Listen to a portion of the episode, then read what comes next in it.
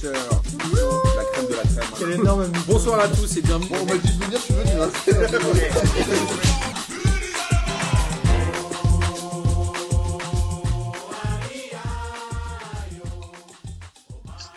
Bonsoir à tous et bienvenue pour cette 18e émission de P2J de cette belle saison 2020-2021 et de cette extrêmement longue saison 2019-2021. Sachez que ce soir, nous enregistrons la 390e émission de P2J.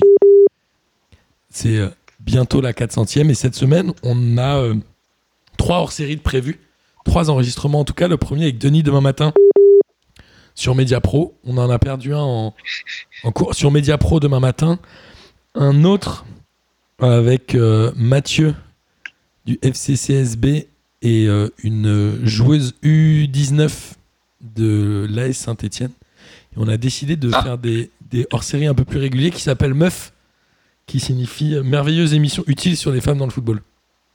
Donc ce, sera une nouvelle déclinaison de P2J qu'on espère assez régulière pour parler du foot féminin et des femmes dans le football évidemment. Et on a euh, un deuxième, j'ai dit deuxième et pas second, j'imagine que tous les linguistes connaissent la différence entre les deux, de barbecue P2J. Avec notre ami Christophe Dubarry qui est avec moi ce soir.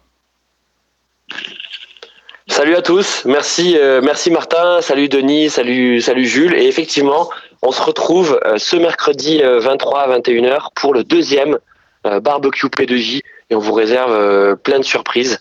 Euh, Martin, je, te laisse peut-être en dévoiler quelques-unes, euh, mais euh, on va se tenter euh, au live euh, Ligue 1. Donc euh, ce, ce mercredi en live à 21h. Tu voulais qu'on soit chacun responsable d'un match. Je propose qu'on le fasse au tirage au sort parce que je refuse de choisir. Il y a beaucoup de matchs euh, de l'enfer. Il y a un Monaco Saint-Etienne que j'ai pas du tout envie de regarder.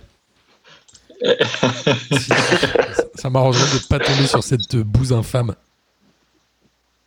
Ouais, c'est vrai que ça fait envie pourtant. hein. Il y a des matchs, non, j'avoue qu'il peut y avoir des. Ça peut laisser des traces ce genre de soirée.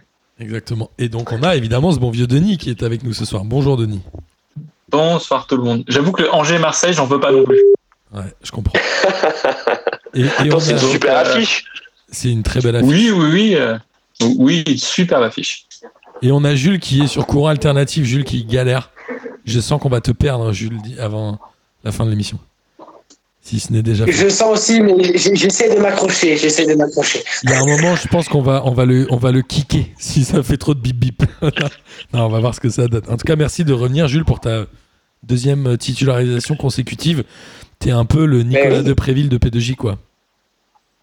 Bah, Tu, tu... Denis? Non, t'allais faire une vanne. Non, j'allais pas faire de vanne. J'essaie de combler le blanc que laisse la mauvaise connexion de, de, de Jules ce soir euh, en disant que, bah, ouais, courant alternatif et puis, bah, euh, très vite blessé, quoi. Exactement. Eh, en même temps, Nicolas Depréville, c'est 10 millions. Hein. Ouais, c'est vrai. C'est 10 millions quand il passe de Brest. euh, c'est ça, il était à Brest, hein, Reims, Reims, Reims à Lille. Et ensuite, Bordeaux le rachète 10 millions euh, à Lille. Exact. Et, euh, Une très bonne pioche. et Bielsa voulait pas le laisser partir ou voulait le laisser partir et tout le monde a dit mais il faut pas, c'est le meilleur alors qu'en fait c'était le moins bon. en fait, Bordeaux, ils achètent les plus grosses chèvres. Rémi Houdin, Miskin, je l'aimais beaucoup, mais il est allé se perdre à Bordeaux. Ou alors soit Bordeaux et tu sais le centre d'entraînement est construit sur une sorte de cimetière indien où à partir du moment où tu as du talent, tu le perds. Peut-être, c'est ça. T'arrives, t'arrives à Bordeaux, hop, tu perds ton talent. C'est une possibilité. La deuxième, Eh, quand c'est tu quittes mecs- Bordeaux, tu le perds aussi. Hein. tu le retrouves pas. C'est pas pareil. tu l'as déjà perdu. Non. Gourcuff, euh, Gourcuff euh, en est l'exemple. Ouais. Ouais, ouais, mais Rémi Houdin, tu fais bien d'en parler, Martin, parce que c'est un vrai mystère. C'est un, c'est un super joueur. hein. Mais, euh, mais, mais Bordeaux, c'est c'est difficile. quoi. Est-ce que c'est une question de palier? Parce que bon, j'ai pas l'impression non plus que le, le, le niveau est, est ouf à, à Bordeaux depuis quelques années, mais ouais, Ouais. c'est- c'est assez mystérieux. Euh, Je pense qu'il y a un côté à Bordeaux où il y a tellement pas de pression et tout que les mecs ils jouent, hein. ils font du petit, du petit football quoi. De temps en temps, euh, je pense que je vais devoir kicker Jules. Je peux pas le faire. J'ai le seum. Oh. Je peux pas Ah. le virer. Il faut qu'il rage quit de lui-même. Euh, Jules, il va falloir faire quelque chose. Soit tu nous quittes. Nous, On entend beaucoup de bip bip avec ta Ouais. connexion. Euh, en tout cas, ah, c'est le bibi. c'est compliqué, c'est compliqué. C'est euh, bip bip, c'est euh, c'est euh, Iconé, euh, Pépé et Bamba, c'est ça? Ou euh. C'est vrai. Tu sais ce que c'est là, Jules? En fait, Jules, il vient de se prendre Oui. un énorme tacle à la quatrième minute. Ouais. Euh, et là, il, a fait signe au banc de touche, il a dit Je suis pas très bien. Et là, il y a, il y a, Oui. il y a une seule et l'entraîneur qui sont en train de discuter qu'est-ce qu'on fait? On le sort, on le sort pas? Enfin, tu sais, c'est. Là, Jules est dans cette position-là. Ouais, ouais. Il, il a la main sur les yeux, il a, il a la main sur les yeux, et puis ensuite il a fait le boulinet avec les deux bras en l'air. Et ça signifie qu'il peut plus continuer. Moi, je me sens un peu comme l'entraîneur. Je me dis, il est sur le terrain, est-ce que je le garde ou est-ce que je le change, tu vois? Ouais. Bah, en tout cas, c'est que tu peux, je sais, non, on peut pas, on peut pas supprimer des gens comme ça. Il faut qu'il raccroche. Mais je peux pas le kicker, j'ai le seum. Normalement, je peux kicker des gens, tout ça, mais là, je peux pas. Euh, Non, mais il faut qu'il décide, euh, il faut qu'il décide de lui-même euh, d'être remplacé, quoi. il, va falloir Bon. que, il va falloir que tu nous quittes, je pense. Je vais, je vais définitivement. Il va falloir nous quitter. Euh, Jules, Ah. petit ange parti trop tôt. on t'embrasse. Ouais. Mais il va falloir nous laisser, Jules. voilà. Ça y est, Ah, on, est entre, on est entre Et merci en tout cas, c'était, ce fut, ce fut bref mais intense. C'était un lancement très, c'est le pire lancement d'émission. C'est Bah, le pire eh, lancement d'émission. Euh, du coup, il aura pas de note l'équipe, hein, puisque l'équipe ne note pas en dessous d'une mi-temps. C'est une sorte de Rotaldo. Ouais. Un peu. Et sur MPG, ouais, c'est ça, sur MPG, c'est le Rotaldo. Ouais, c'est ça. On embrasse euh, petit ange parti trop tôt, petit talent perdu. Adieu, Jules. J'espère que tu nous reviendras. Adieu, Jules. J'espère que tu nous reviendras. Ne tente pas de rappeler en même- temps, sinon c'est encore plus la merde. Donc ne rappelle pas non plus. On n'était pas loin, Denis, de, de faire cette émission que tous les deux, mais heureusement, Christophe a accepté au débeauté de remplacer ce bon vieux Gis. Et Christophe, tu as définitivement montré que tu étais un vrai membre de la P2J Family. Et ça, ça nous fait extrêmement plaisir. Sache-le. Non, mais merci les gars. Euh, c'est vrai que la, la merguez à dernière minute, elle, elle est vraiment parfaite. C'est vraiment deux minutes avant l'émission. Ah Je bon reçois un message de Martin pour dire ça te dit un, un P2J ce soir? Bah écoute, Pourquoi pas me voilà. Euh, et en plus, une fois n'est pas coutume, on ne va pas parler de Coupe d'Europe parce qu'il n'y a pas eu de 150 000 matchs cette semaine, mais il y a eu deux journées de Ligue 1 et on va parler Ligue 1, ce qui euh, vraiment nous fait plaisir. Rapidement, moi je vous propose qu'on parle plutôt de la journée de ce week-end et qu'on revienne sur ce qui s'est passé dans la semaine pour faire un bilan un peu plus complet sur les bonnes performances de certaines équipes. Ça vous va? Oui. Super. On va commencer avec euh, ce match Metz-Lens où euh, Metz gagne 2 buts à 0. C'est une énorme semaine hein, euh, pour Metz qui fait euh, deux victoires cette semaine, puisqu'on le rappelle, ils avaient battu Montpellier à Montpellier, 2 buts à 0 également. Donc c'est quand même vraiment énorme. Euh, Est-ce que ces deux victoires qui vont évidemment faire du bien au classement, ça valide quand même une bonne passe. Est-ce que Metz est en train de montrer finalement qu'ils ont réellement leur place dans le ventre mou de la Ligue 1 ou est-ce que vous pensez que la trêve va leur faire du mal vu la dynamique dans laquelle ils étaient? Enfin, dans laquelle ils sont d'ailleurs. Pas ils étaient. Grosse question. Euh, Ils sont dixième avec une bonne 23 di- points. C'est ça, dixième avec 23 points et ils, sont à, euh, ils vont à Rennes et surtout bah, ils sont à 3 points seulement de- du septième qui est Monaco et 4 de, du, du sixième qui est Montpellier. Euh, ils, gagnent deux matchs un peu de la même façon en jouant un petit peu derrière mais en étant très efficace devant. Chose qu'on n'attendait pas forcément avec, euh, avec les- la blessure de Nian. Exact. Et au final, je sais pas, j'avoue que j'ai peur que la trêve leur fasse du mal. Euh, mais après, cette trêve-là, elle est quand même un peu courte également. Donc, euh, est-ce que ça va pas être comme une, juste une trêve internationale de euh, 15 jours pendant trois matchs de l'équipe de France J'avoue que cette trêve-là, je pense pas qu'elle ait des gros gros effets sur les équipes malheureusement. Et Metz, euh, tout ce qu'ils peuvent prendre, ils le prennent maintenant et puis ils le prennent très bien On face verra. à des concurrents qui, des concurrents directs en plus. On verra, hein, mais il y a euh, en effet des équipes qui sont sur des dynamiques négatives et qui, je pense, ont très envie que la trêve arrive et d'autres qui sont sur du positif. Là, côté Messin, ils ont quand même pris 23 points en moins d'une moitié de saison, parce qu'on le rappelle que ce n'était que la 16e journée, donc il reste encore 3 journées pour finir la phase de match aller. C'est quand même énorme pour une équipe de Metz d'être à 23 points à ce niveau-là de la saison. On rappelle que la relégation, généralement, se joue autour de 41 points. Non, mais c'est euh, une équipe Metz euh, qui nous euh, qui nous surprend pardon agréablement. Euh, moi, franchement, euh, au début de la saison, quand tu vois que tu as Diallo, qui était de loin le meilleur joueur du FC Metz l'an dernier, qui part, bon, de façon euh, assez inexplicable, mais en fait on le sait parce que c'était pour le chèque de, de 10 millions offert par Strasbourg. et tu dis oulala, euh, elle est où la logique sportive quand tu laisses partir ton, meilleur joueur euh, qui, qui, avait certainement de quoi faire une grosse saison avec toi. Euh, et là, on arrive, on arrive à la mi-saison. On a une équipe qui est solide, qui est régulière. Alors, elle n'est pas géniale. Hein. Cette équipe de Metz, elle n'est pas géniale, mais elle est difficile à manœuvrer. Elle prend les Euh, points. ouais. et euh, ouais, elle prend les points. Et tu vois, sur ce match contre Lens, euh, Lens, ils étaient clairement émoussés. Tu vois, c'est, ils sont arrivés sur ce match. euh, physiquement, c'était compliqué. Euh, quand quand t'as Kakuta, de toute façon, qui, qui, qui est pas dedans, euh, quand t'as ton maître à jouer qui est pas dedans, euh, Lens, ça, ça, ça a plus vraiment d'idée, quoi. Et donc Metz, euh, pff, tranquille, ils ont déroulé, euh, ils ont bien défendu, et puis ensuite ils ont placé, euh, euh, je crois que c'est deux contre. Hein, euh, euh, je crois Ouais. que c'est deux contre, hein, le 2-0, je, je sais plus exactement. Oui, notamment le deuxième à la 94e d'ailleurs. Ouais, c'est ça. C'est ça, et tu te dis, bah écoute, euh, comme tu dis, Martin, hein, franchement, le, le maintien, il est quasiment là. Hein. Ouais, et puis Lens, c'est euh, c'est typiquement une équipe qui est à leur niveau. Donc ils ont pris les points contre un concurrent, j'ai envie de dire direct. Que ce soit pour les relégations ou pour le, la place en championnat. Je pense qu'à la fin de la saison, les deux vont pas être très loin, à mon avis. Et c'est le cas aujourd'hui, c'est marrant. hein, parce que Lens, ça n'a pas été ridicule dans ce match. Bon, ils perdent. Tu le disais, Christophe, je pense qu'il y a une petite lassitude. On parle souvent de- du déficit physique. Euh, on en parlera notamment au moment du PSG, etc., où, où les entraîneurs en parlent souvent. Je crois qu'il y a aussi beaucoup de lassitude mentale à un moment, et je pense que Lens en est presque là. On dit que c'est une belle équipe depuis le, le début de saison, et à juste titre. Ils ont certes un match en retard, mais ils n'ont qu'un point de plus que Metz. Étonnamment.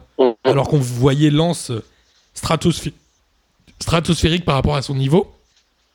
Finalement, euh, quand tu regardes les points, c'est pas une évidence évidence quoi. Non, mais la comparaison, euh, la comparaison de Martin est, est- est tout à fait légitime. Euh, en fait, tu peux, t'as Metz qui est quand même une équipe rela- relativement régulière. Euh, Dans l'ascenseur, Ligue 1, Ligue 2, c'est assez régulier ouais, souvent. ouais. non, mais tu vois depuis, 2, depuis, Ligue 2, depuis- Ligue 2. non mais depuis le début de la saison, euh, depuis le début de la saison, c'est une équipe quand même relativement régulière. Et Lens, euh, qui, qui, qui est l'exact inverse. C'est-à-dire que Lens, ils sont capables de faire des coups de génie, euh, des matchs pleinement aboutis, et puis des, des trous d'air. Alors contre Metz, c'est difficile de dire que que c'était un trou d'air, mais ouais, comme je disais tout à l'heure, c'était une équipe sans génie. C'est que parce que, que tu as pensé de ce match. Parce que euh, je, je sais que j'aime bien regarder euh, les matchs jusqu'au bout, euh, Denis. Lens, tu vois, tu arrives à la 70e, il y a un 0 mais tu dis ils vont jamais y arriver. Bah, ouais, après Lens a quand même dominé, mais c'est vrai qu'avec euh, trois pauvres tirs cadrés, tu peux pas espérer grand chose de mieux.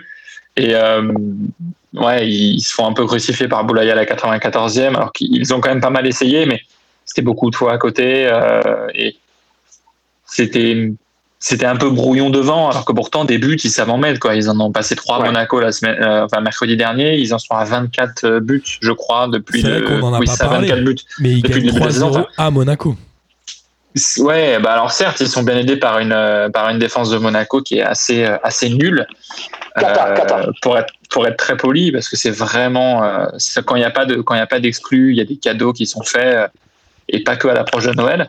Enfin, Lens c'est pas non plus une mauvaise équipe, mais là c'est vrai qu'effectivement, je pense que les deux matchs là, enfin même les trois matchs en, l'espace de d'une dizaine de jours, c'est pas évident pour une équipe qui monte comme Lens. Donc euh, bon, c'est un petit accident, je pense. Après, au final voilà, euh, je les ai trouvés quand même supérieurs à Metz. C'est juste que ce qu'il a manqué, ça a été de mettre des buts, quoi. Ce qui est le principe du football avant tout. Et puis Lens, mine de rien, ils prennent quand même 3 points en deux déplacements sur cette semaine. C'est pas dégueulasse.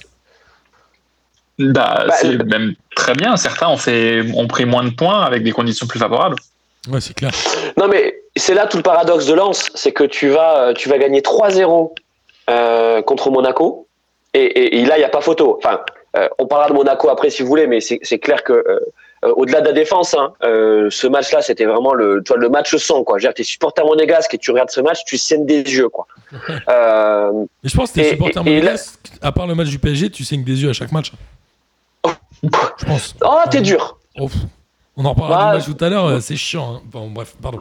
Vas-y, je t'ai coupé, excuse-moi. Ouais, non, non, non, mais non, c'est vrai que Monaco, il y a, y a encore un traumatisme. Voilà, on, on- je pense que c'est, on disait les supporters monégasques, je pense que c'est- assez compliqué euh, aujourd'hui de supporter euh, Monaco euh, et, de les aimer tout court. Euh, mais là, ce match contre contre Metz, euh, tu te dis, bah, il y a encore, il y a encore un match là donc qui arrive, qui arrive mercredi avant avant la trêve. Euh, Euh, Lens, ça va être dur. Hein. Je sais pas, je sais plus contre qui ils jouent, mais ça va être dur hein, parce que c'est fatigué. Hein. Ils reçoivent Brest. Ils reçoivent Brest. Bah, tu vois encore, euh, encore une lutte euh, deuxième partie de tableau quoi. Ouais, c'est trois points à prendre. Ils- on rappelle que Lens a fait une défaite à domicile contre Montpellier avant cette journée, avant la semaine où ils ont fait les deux déplacements. Là, il faut qu'ils prennent des points, quoi. Il est temps de reprendre des points. N'est-ce pas, Denis? Il faudra voir mercredi, du coup. Euh, mercredi, il joue contre. Brest. Contre qui il joue Lens mercredi Brest. Ça va être une opposition difficile, hein, parce que Brest, c'est une équipe qui joue bien au ballon. Je pense que c'est un joli match à, à voir. Moi, je pense qu'il y a quand même intérêt à, à regarder ce match-là. Parce que ce sont deux équipes qui jouent et qui jouent bien au football. Parce que Lens, on le rappelle, reste une belle équipe de cette Ligue 1, n'est-ce pas, messieurs? Ah oui, non, on adore Lens. Et on aimerait vraiment qu'ils puissent continuer et rester en Ligue 1 parce que euh, bah, oh, ils jouent au football. Quoi. Et puis au pire, quand ils prennent des tôles, eh ben, ils prennent des tôles, mais ils, ils bétonnent pas derrière. Quoi. Mais c'est un peu bétonné aussi. Ils jouent au football un peu comme Marseille. Qui, euh, Ah bon a fait- C'est la transition C'est ta transition? Exactement. Elle est plus. Ouais, elle est un peu, ouais, elle est un peu, C'est la ouais, elle est un peu piquée d'enton celle-ci. Et donc Marseille-Reims, un but partout. J'ai envie de dire que Reims réalise, réalise un mini hold-up, mais ils prennent quand même 4 points dans la semaine, ce qui, mine de rien, euh, leur fait un peu de bien et ça leur permet un petit peu de se détacher de la zone rouge. Ils avaient battu Nantes 3 buts à 2 euh, mardi ou mercredi, je ne sais plus. Là, ils Ah, prennent un un beau point miracle. Marseille. Je crois qu'ils ont un tir cadré, si je dis pas de bêtises. Ouais, ouais, je crois que c'est ça. ouais. C'est sur un but contre son camp de notre ami Nagatomo, qui est C'est ça, en fait. Le- non? Ju- Justement, leur but, il n'est pas sur un tir. Ils n'ont pas cadré un tir en première période. C'est Nagatomo qui a mis le but de toute façon. Bon, après, pour, C'est pour, pas- c'est pas euh, pour- Le pour- tir n'est pas sur le but. C'est ça que tu dis. le tir, voilà, le tir n'est pas sur le but et euh, surtout, il y en a eu trois au total. Quoi. Donc, on est sur une équipe qui, offensivement, c'est euh, très triste. Alors que Marseille Ouais, fait un bon match. hein. Pardon, vas-y, euh, Christophe. Ouais, c'est ça. C'est exactement ce que j'allais te dire, euh, Martin. Pardon, je t'ai- coupé. Euh, Mar- Marseille fait un bon match. Hein. Ma- Marseille mérite la victoire. Hein. Je suis Alors, d'accord. ça doivent fait match gagner. nul, mais ils méritent la victoire. Hein. Ouais. ouais, ils doivent gagner. Ouais. Mais là, bon, ça fait un bon match, mais à un point pour chaque équipe. Est-ce que Marseille va typiquement être le genre d'équipe à subir la trêve? On rappelle qu'ils avaient perdu un dans la semaine contre Rennes de buts à 1. Là, ils font un partout contre Reims qui était euh, au fin fond du classement et Marseille était à domicile. Est-ce que finalement la trêve va leur faire du mal? Marseille, on le rappelle, est euh, toujours un potentiel leader avec ses deux matchs en retard, même si on y croit de moins en moins. Enfin, je sais pas vous, mais moi j'y crois de moins en moins en tout cas. Bah, ils ils seront, ils seront pas champions, ils seront pas champions euh, d'automne puisque bah, euh, ils ne joueront pas leurs deux matchs avant la, la, la trêve. Et le match face à Rennes, la défaite, elle est quand même un petit peu accidentelle. Il y a ce carton, ce second carton jaune de, pour Gay qui, qui était un peu le carton de trop et Rennes a pu, euh, a pu gagner derrière Qui avait marqué d'ailleurs Gaël. avec, avec moins de difficulté. Si oui, c'est le buteur et ensuite il se fait exclure et, euh, et puis il a quand même pu jouer face à Reims. Et bah après, ouais, c'est quand même triste pour l'OM euh, parce que sincèrement, c'est, c'est voilà, Reims a bien arraché le match nul. Et s'il n'avait pas eu ce but-là qui, qui pouvait les aider, euh, ils n'auraient jamais mis de but. Et puis après, voilà, c'est juste que l'OM a quand même pas mal vendangé. Et puis, euh, Rajkovic aussi a été très bon. Ouais. Mais au final, euh, ça reste. C'est dommage. Quoi. Mais après, eux, la trêve leur fera du bien pour le coup. Ils sont, ils sont un peu épuisés, je pense, par, euh, par enchaînements de matchs de Ligue des Champions. Quand même, ils les aient mal joués. Donc pour toi, Marseille, Euh, ça va leur ont- faire du bien la trêve, tu penses? Oui, oui, je pense que Marseille a besoin de la trêve, au moins pour passer à autre chose sur 2020. Ils enchaînent sur, euh, comme toutes les équipes, sur un, un, un arrêt du football, en même temps une campagne de Ligue des Champions qui s'est mal passée. Eux, je pense que voilà, peut-être que commencer 2021 sur le bon pied, ça leur fera du bien. Et puis pourquoi pas recruter un attaquant, puisque officiellement ils n'en ont pas vraiment recruté avec Luis Enrique. Donc euh, si ça peut être à l'étude, si ça peut leur faire du bien, il faut qu'ils y aillent quoi. Il y a des joueurs euh, pressentis ou pas du tout? J'ai pas trop suivi la- le côté mercato. Oh, non, là, là, là, là, il y a côté Marseille, euh, c'est plus du côté des départs, parce qu'on est toujours dans cette euh, dans cette logique de dire euh, euh, il faut vendre, il faut vendre des joueurs, puisque euh, l'été dernier c'était c'était pas trop ça. Bon, la période euh, ne, ne s'y prêtait pas, mais euh, mais tu vois par exemple un Morgan Sanson euh, qu'on donne sur le départ depuis un an euh, dans un dans un club de première ligue. euh, tu vois, personne, aucun club n'a encore proposé les, les 20 millions minimum demandés. Donc, Jean, je reviens à ce que dit Denis. recrutement incompréhensible là, de, de, de ce Brésilien, euh, 10 millions d'euros, c'est ça? Il, a été payé 10 millions? 8, 8 millions? Non, 8, 8, 8, 8. À deux 8 près, quand millions même. d'euros? Ouais, à deux près. Enfin, tu vois, tu, tu, tu, tu comprends pas, tu comprends pas, tu comprends pas trop. Euh, et puis en attaque, on a, on peut quand même souligner des, des points positifs. On a un Benedetto retrouvé hein, euh, après sa, après sa longue disette. Euh, alors il marque, mais au-delà de ça, dans le jeu, il est quand même de plus en plus précieux. Euh, C'est lui qui fait y la passe des Atovin d'ailleurs. Exactement. Et puis, il y a, je pense que Villas-Boas a enfin trouvé aussi le, le bon équilibre avec Germain. On voit que Germain, maintenant, il fait plus uniquement des bouts de match. Tu vois, il rentre à la 90e pour faire les 2-3 minutes euh, à la fin. Euh, il entre à la 65e, 70e euh, pour relayer Benedetto. Et je trouve que c'est plutôt pas mal parce que on sait que Germain et Benedetto n'ont absolument pas le même jeu. Et honnêtement, quand tu es défenseur, que euh, tu as quand même joué avec un Benedetto qui est un coup dans le contact, un coup il va chercher la profondeur, un coup il va jouer une touche, et un Germain qui est systématiquement dans des appels euh, transversaux en diagonale. Enfin, franchement, Germain, je pense qu'en en quick football, c'est peut-être ce qu'on a de, de, de, de mieux dans la Ligue 1, quoi. C'est hyper intelligent. Euh, Je pas donc, euh, je, je sais pas. Désolé. Je suis pas hyper fan de ce Ouais. Moi j'aime beaucoup, moi j'aime beaucoup Valère Germain et je suis d'accord avec ce que dit, avec ce que dit Christophe pour le coup. C'est quand même un joueur qui est exemplaire. euh, il se retrouve toujours, enfin c'est pas la enfin je le dis en plus, mais toujours un petit peu être remplaçant. Il met les buts. Euh, tu sais que tu peux l'avoir en conférence de presse facilement. Tu sais qu'il répondra aux questions. Enfin, c'est un très bon joueur de foot. C'est un très bon gars. Et je pense qu'il mériterait mieux que quelques bouts matchs à l'OM. Maintenant, lui, l'OM, je pense que c'est le, c'est son club de cœur et il n'en partira pas tout de suite, mais il mériterait de jouer plus longtemps et il met beaucoup de buts. Enfin, j'adore ce joueur pour le coup. Vous pensez qu'il a j'aime beaucoup le niveau pour jouer euh, dans un club qui joue le podium en vrai en Ligue 1 Oui, oui, oui, oui. Non, mais le, le, le problème de Germain, c'est un pleine, c'est à Nice, hein, il y a 4 ans. Bon. Non, il il était quand même intéressant aussi à Monaco. Euh, et euh, non, non, c'est un super joueur, mais il a un problème de profil. C'est que tu sais, c'est ce genre de joueur dont la polyvalence leur nuit, parce qu'en fait, Germain, tu peux jouer. Alors, c'est pas une vraie pointe, c'est pas exactement un second attaquant, c'est pas un ailier, euh, c'est pas non pas plus un meneur. Tu vois, tu- tête, tu- c'est pas un jeu. Ouais, c'est compliqué. Ouais, mais tu- ouais, mais mais tu vois, il, il est capable de mettre des buts de la tête et des jolis buts de la tête. Euh, il est capable de jouer ailier, même si c'est pas un pur ailier. Il est capable de jouer en pointe, bah, même s'il n'a pas les qualités d'un joueur de pointe. Enfin, tu vois, c'est c'est euh, c'est le joueur euh, moyen, mais mais le joueur moyen sublime. C'est Alors, le- est-ce qu'il a le niveau pour joueur, euh, C'est le joueur bac économique et social, quoi. T'es moyen partout, mais t'es bon nulle part. Ouais, ouais, ouais, ouais, c'est un, c'est un bac ES euh, mention bien. Ça. Ça c'est, non mais ça c'est clair. Après, euh, le problème de Germain, euh, je pense que vous le savez, c'est que c'est qu'en fait il a un trop gros salaire pour la plupart des clubs de Ligue 1. Euh, et donc à chaque mercato, tu as des clubs qui viennent s'intéresser à, à Germain, sauf qu'en fait il est inaccessible euh, pour euh, pour le genre de club, euh, tu vois, qui, serait intéressé, tu vois, genre des, des Saint-Étienne, des Nantes, euh, tu vois, ils peuvent pas s'offrir Germain. Ouais, je comprends. Et côté, côté Rémois, ça reste un très bon point.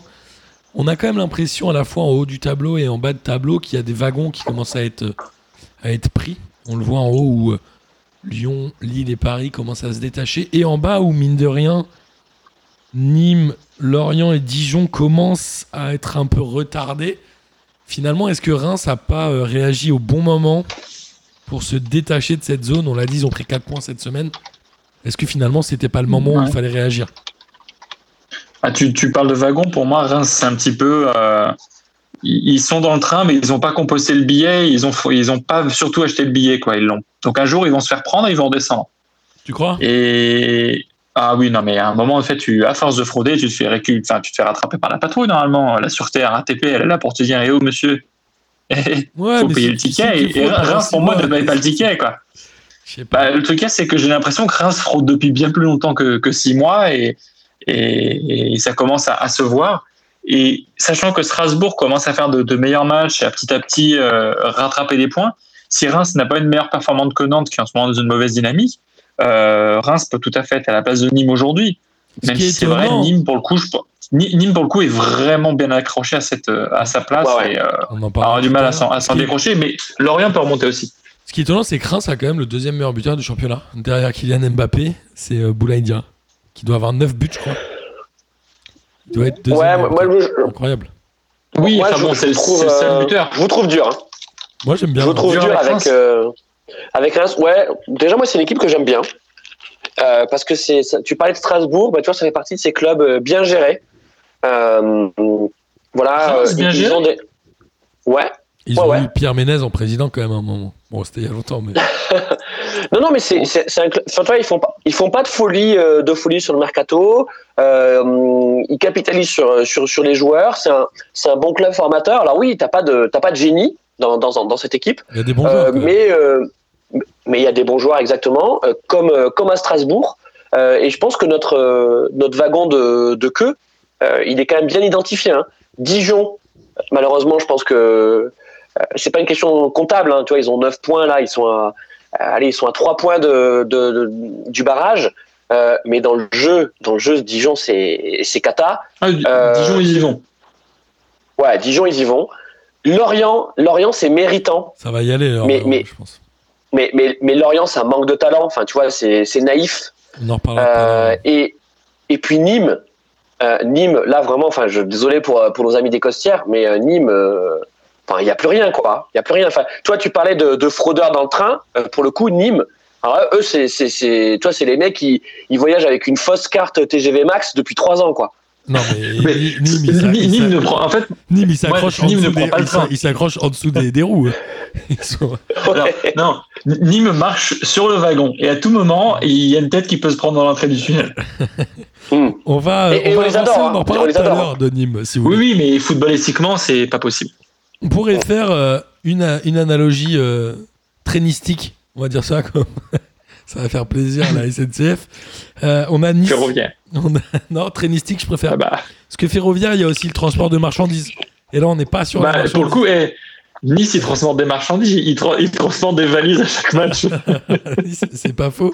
Alors oui, Nice, eh, euh, il, il transporte des marchandises. oui. Nice recevait Lyon et Nice euh, a perdu 4 buts à 1.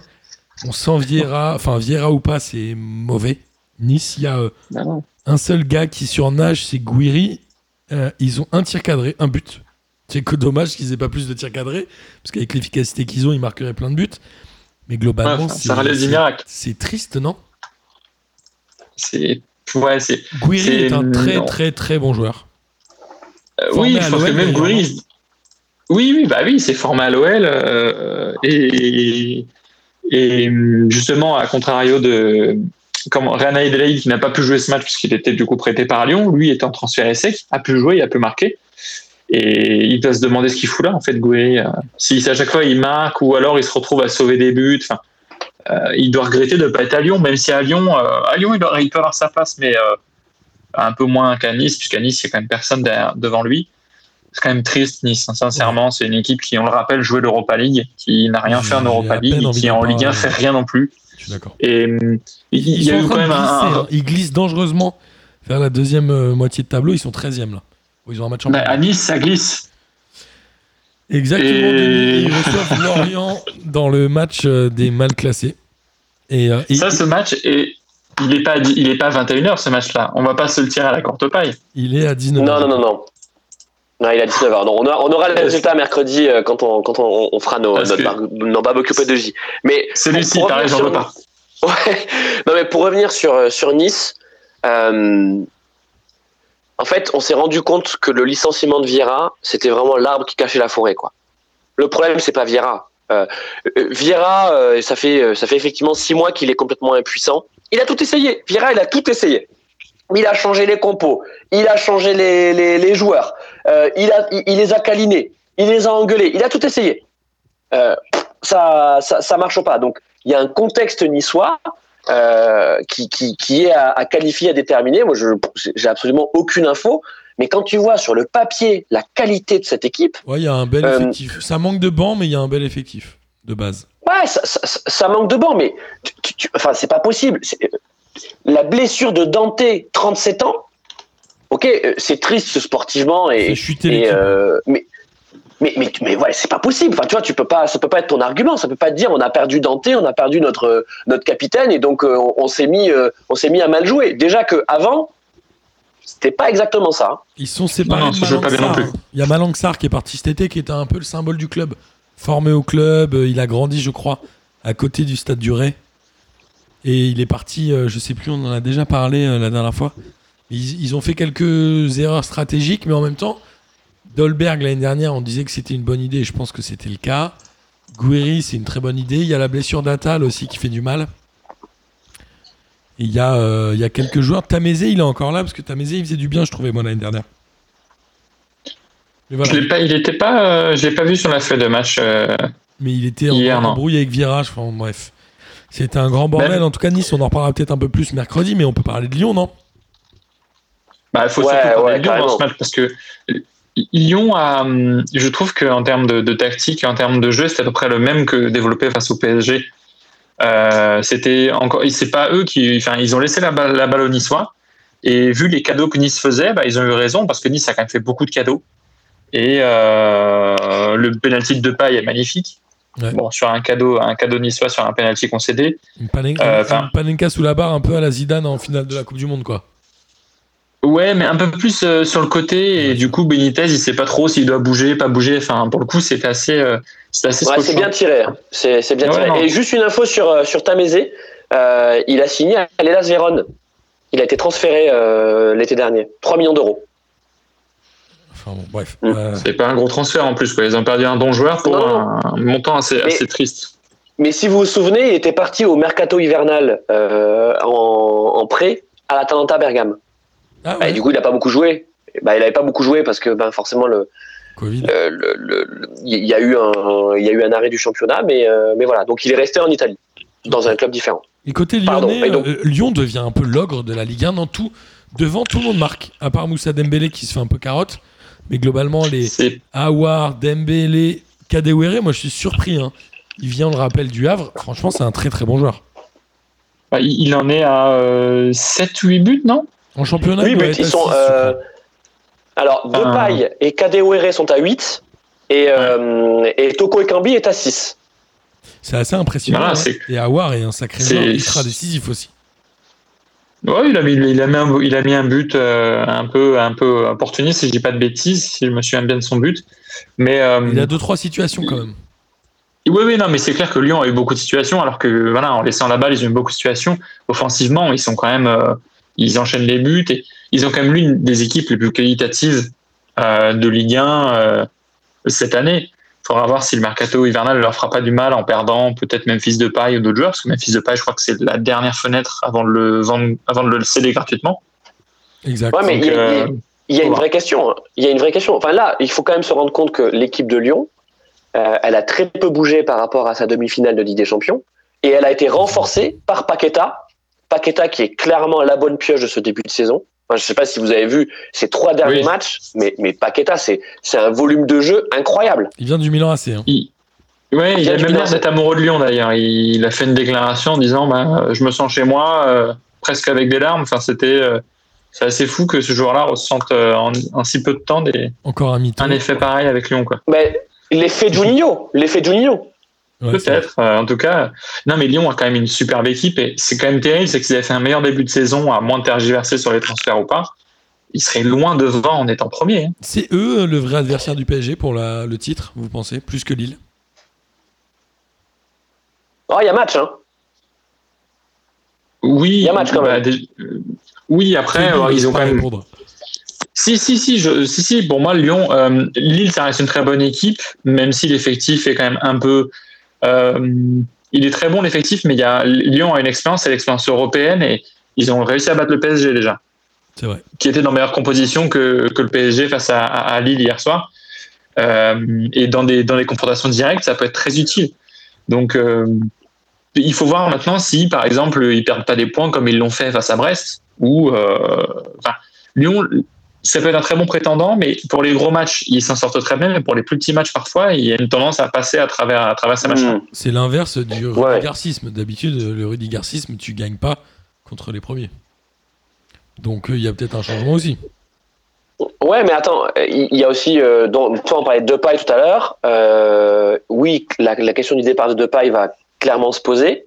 Euh, Est-ce que ça vaut le coup de récupérer 4-5 millions euh, à, la, à six mois de la fin de son contrat pour Alors qu'il qu'il aille va signer je sais pas gagner où. en te qualifiant en Ligue des Champions. Ouais, et que tu vas gagner en, en qualifiant la Ligue des Champions. Je pense que le signal, si, si au mercato, tu laisses partir de paille, le signal que tu envoies à ton effectif, il est pas bon, sachant que tu as un effectif niveau Ligue des Champions et que tu pas de Coupe d'Europe. Et, et ça, c'est le principal, de toute façon, euh, défi à relever par, euh, par Rudy Garcia. C'est comment tu fais pour maintenir ton effectif sous pression, sachant que euh, les titulaires et sur le banc, tu as quand même du lourd, avec un match par semaine.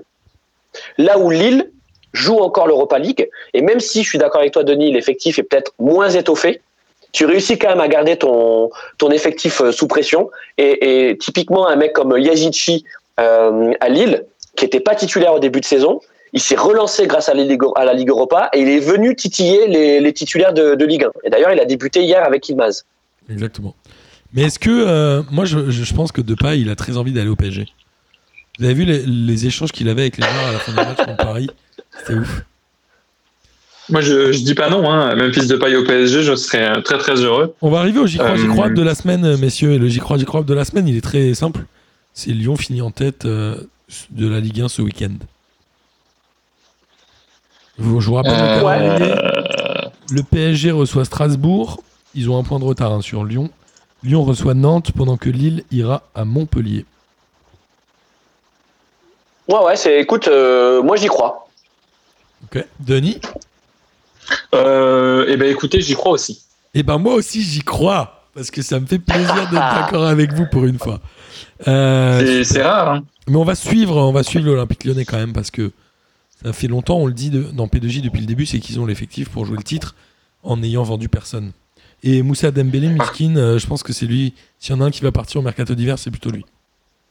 Il va je, il lisais un truc. euh, Je sais pas. mais- je lisais un truc cet après-midi. J'ai cru voir un 30 millions par Aston Villa, non? C'est bien le genre de club qui Faut- je- ce joueur-là. faut que c'est je- pas étonnant. Faut que je revérifie, mais en tout cas, visiblement, il y a des, clubs intéressés par, euh, par Dembélé. En Angleterre, Euh, bah, il a joué au Celtic Glasgow pendant quelques années. Ouais, mais attends, enfin, franchement, euh, là, Moussa Dembélé, c'est- pas, un- c'est un mec qui est loin d'être con. Alors évidemment, il est frustré de de, de pas jouer, ça c'est clair. Mais bon, euh, t'as vu le trio, t'as vu le- vu le- le- l'efficacité. Mais- En fait, au-delà de l'efficacité du trio, euh, il y a une complémentarité des profils. hein. Ça, Euh, là, on- effectivement, on parlait de Depay euh, et de Kadewere, mais on n'a pas assez parlé de, de Toko Ekambi. Hein. Moi, Toko Ekambi, Mm. c'est une mobilette, ce mec. Hein. Ça fait franchement, un mois- il est ça incroyable. un mois et demi qu'il est bon. C'était pas Ah gagné ouais. au début de saison quand même. Après, C'est- Dembélé, le truc, c'est que ça marche mieux sans lui. En fait, le problème qu'il c'est que c'est un très bon joueur, il a une très bonne, très bonne mentalité, mais actuellement, Lyon marche mieux sans lui. Donc, euh, Il n'est pas là, bon, le. peut-être que Depay se blessera de comme d'habitude, mais Non, Tu, veux dire, ouais, tu veux dire l'OM qui va chercher Dembélé? Pourquoi pas c'est trop Bah, cher. euh, Dembélé, Dembélé est trop cher pour l'OM. Tu crois? Bah, ma courte va sortir le chéquier, mais bon, ça n'a pas l'air d'être la tendance. hein. Et puis en plus, Bah, euh, si, Lyon le vend à Marseille, c'est ça. Si Lyon le vend à Marseille, je peux te dire, tu vas avoir le, ta- le, le- le tarif d'ami. Hein. C'est avec la, la taxe au las. Il y aura la taxe Olas et puis il y aura sûrement la vengeance euh, de l'attitude des supporters euh, lyonnais sur l'attitude qu'avaient eu les Marseillais sur Valbuena avec un joueur pendu. Est-ce qu'ils vont pas faire la même chose à Lyon? Je sais pas, Dembélé a pas clair. le même impact à Lyon que Valbuena l'avait à l'OM, non? Non, c'est Oh vrai, c'est vrai. Attends, mais Valbuena, il va Il la- direct de Marseille à Lyon ou il fait un passage par un autre club? Non, il passe par la, par la Grèce. Il passe Pas par, Kiev, euh, non, je crois, Russie. l'Olympiakos, non? Non, le Ouais, locomotive. ah oui, c'est vrai, t'as raison. Le, ouais, ouais, c'est ça. Il passe par la Russie, ouais. Locomotive Moscou, Je crois qu'il fait. Attends, je, je vérifie, mais je crois qu'il s'est perdu. Enfin, il s'est perdu en cours de route. Il a pas fait un passage direct, direct. Non, non, Euh, il va il est effectivement passé par Moscou. C'est drôle Voilà, qu'il Moscou, le- de- le ait Moscou. de haine Voilà. euh, alors qu'il a fait au moins deux ans à Moscou, non Ou un an Marseille, Moscou, Lyon, Fenerbahçe, Olympiakos. Après, attends, Valbuena, il est né à Marseille, hein. tu vois, footballistiquement parlant. Hein. Bien sûr. Euh, tu vois, c'est. Donc, euh, oui, oui, euh, bon, là, on est là sur, sur du football fiction avec euh, Dembélé à Marseille, ça sera jamais le cas. Par contre, euh, quand tu vois que les plus gros clubs de première ligue s'intéressaient à lui il y a même pas six mois, et que là, tu es en train de me parler d'Aston Villa, euh, je suis désolé, mais Dembélé, euh, il est capable de. C'est un truc, euh, c'est un truc que j'ai vu passer, mais j'arrive pas à recouper l'information. Non, non, mais c'est c'est fort possible. Mais tu vois, euh, quand tu vas atterrir à West Ham, Aston Villa, euh, euh, bah ouais, tu te dis ben ok, bah écoute, en fait, je vais peut-être rester dans mon dans mon club top 3 Ligue 1 euh, et je vais euh, et je vais passer mon tour parce que c'est pas c'est pas très intéressant d'aller jouer dans, ces équipes là aujourd'hui. hein. Il n'a pas d'enjeu Euh, surtout de que- jouer le- l'euro, lui. hein. Trop loin encore de l'équipe de France, non? Bah, surtout Bah, s'il est remplaçant. Mais, euh, mais lui, Oui, pour le coup, ça. peut se dire, bah, euh, de toute façon, si je qualifie mon club. Après, lui peut se dire surtout que si, euh, si Lyon se qualifie en Ligue des Champions, euh, il va quand même être amené à jouer un peu plus et euh, il peut se dire, bah, je pourrais partir à la fin de la saison prochaine ou au pire, je jouerai la Ligue des Champions pour la saison 2021-2022. Donc Dembélé a tout Ouais. intérêt à être patient, à ronger son frein et, euh, et, et attendre un petit peu son tour. Ok, on va, avancer, messieurs. Euh, Sur Lyon, on l'a dit, ils reçoivent Nantes, donc a priori, la, victoire est assurée. Euh, comme on pensait euh, finalement Montpellier à Brest, on pensait que la victoire serait assurée, mais finalement Montpellier a complètement raté sa semaine, puisque Montpellier avait perdu, on l'a dit tout à l'heure, à domicile, deux buts à zéro contre Metz, et là ils ont fait deux buts partout à Brest, chez une équipe qui est certes joueuse, mais en deçà du niveau de Montpellier quand même.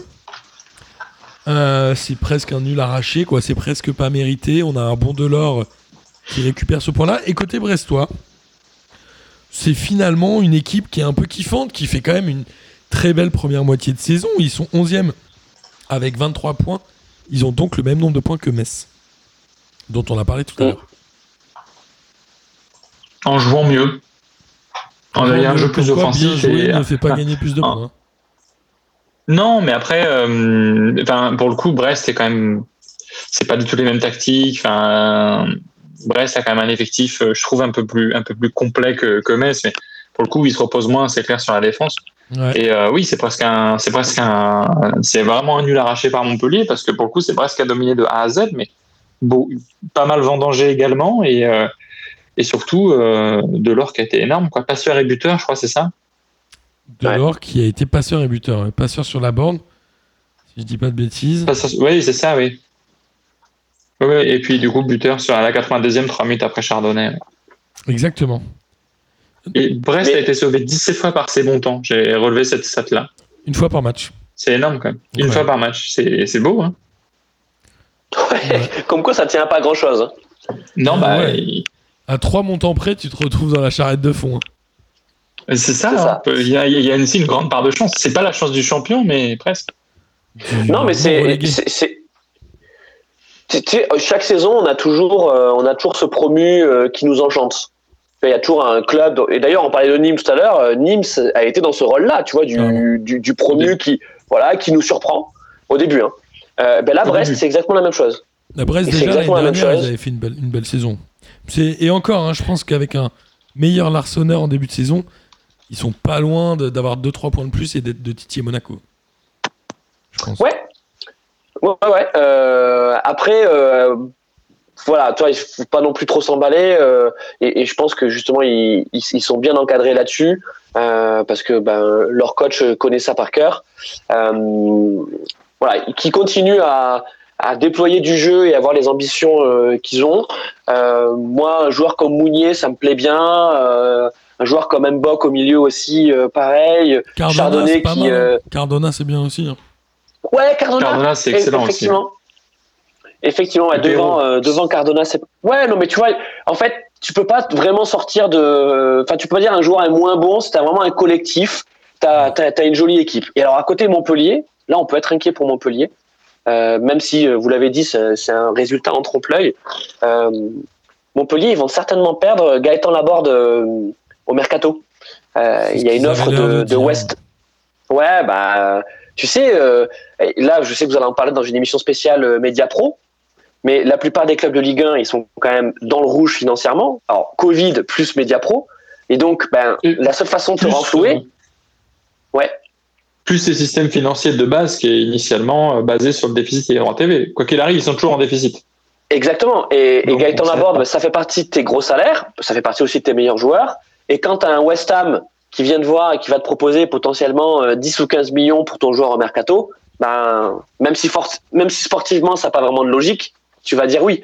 Et, et Montpellier sur la board, compliqué. Hein Non, c'est quoi le budget de oui. Montpellier euh, sur l'année? C'est euh, 80 millions C'est combien? Ouais, Gros, peut-être là. 70, 80 millions. La vente de la borne, ça fait quand même une grosse partie. Ils peuvent pas euh, se passer de le vendre, finalement. Mais en fait, ils n'ont pas fait de grosses ventes euh, au mercato d'été. Alors que tu vois, euh, euh, bon, euh, c'est pas un club qui, qui vit sur le trading, Montpellier. Mais tu vois, Montpellier, il faut que chaque saison, ils te vendent, euh, ils te vendent un ou deux joueurs pour rentrer euh, euh, 10 à 15 millions. Bah, ces 10 à 15 millions, ils sont pas rentrés cet été. Ouais, c'est clair. Donc, Bah, euh, ils- ils vont rentrer au les- mercato. Ni là avec le public et tout. Montpellier, c'était 54,5 millions d'euros de budget au début de la saison. Et au début de la saison, donc lors du rapport pour, euh, auprès de la DNCG du- de juillet 2020, ils s'attendaient à un déficit de 6 à 15 millions pour cette saison.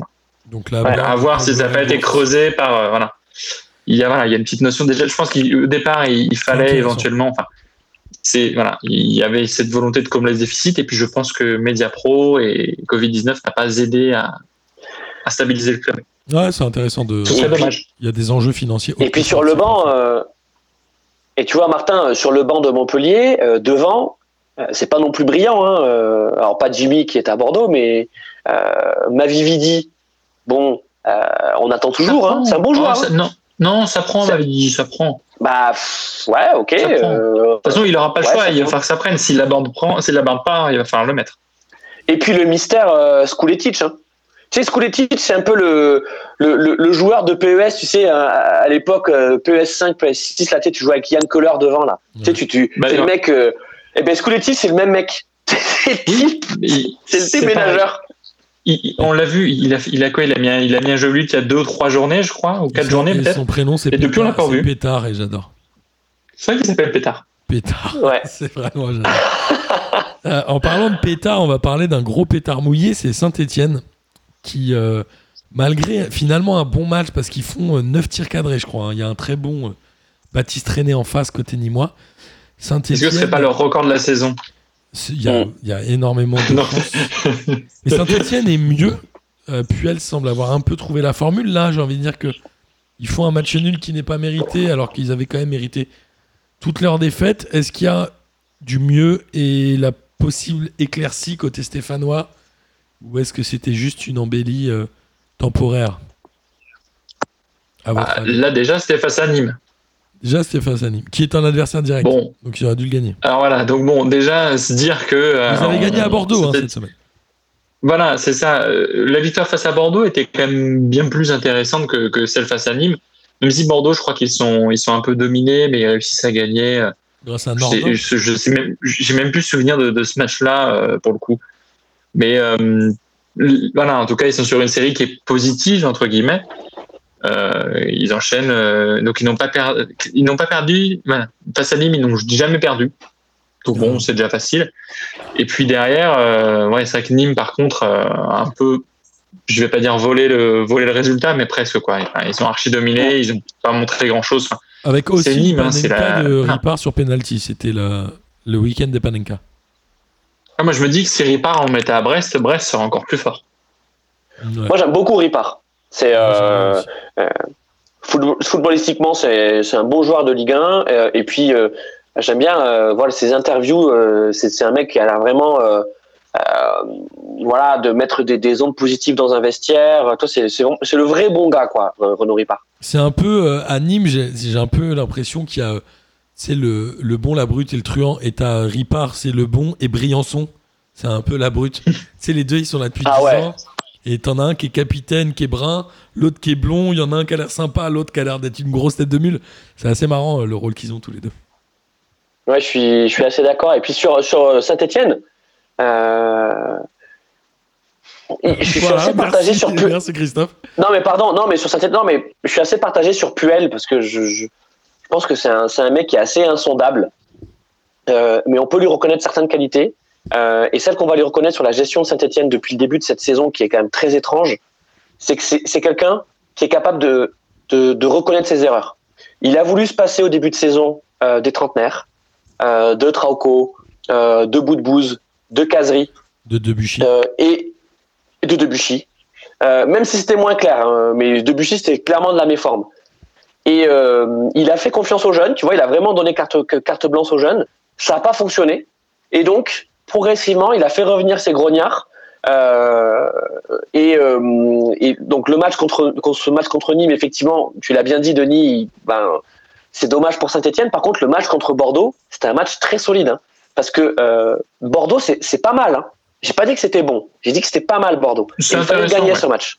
Il fallait gagner ce match. Bordeaux, on va en parler. Mm. Ils ont battu euh, Strasbourg 2 buts à 0, mais Bordeaux, qui se remet à peine à gagner, je crois qu'ils avaient fait 3 matchs sans victoire, si je dis pas de bêtises, avant euh, ce match contre Strasbourg.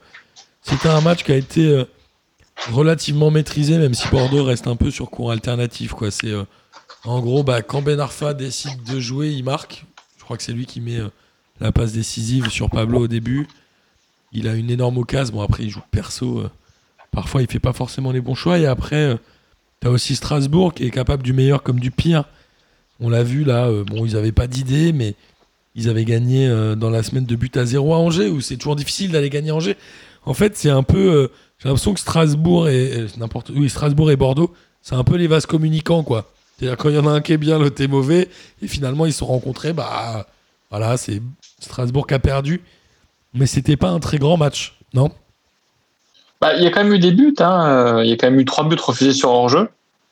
Donc bon, euh, quand même. si- ils- non, hors-jeu, ça ouais. de- voilà, il y a- ça se ferait d'aucune contestation. Mais Bordeaux a été offensif. euh, euh, ils, ils- ils- ils ont bien, bien abordé, bien joué la rencontre. Alors après, c'était pas non plus un nombre d'occasions incroyable, mais les occasions étaient quasiment toutes dangereuses pour la majorité. Et derrière, ils ont quand même la, la propreté d'être encore une fois euh, bien en défense, euh, ne pas prendre de but.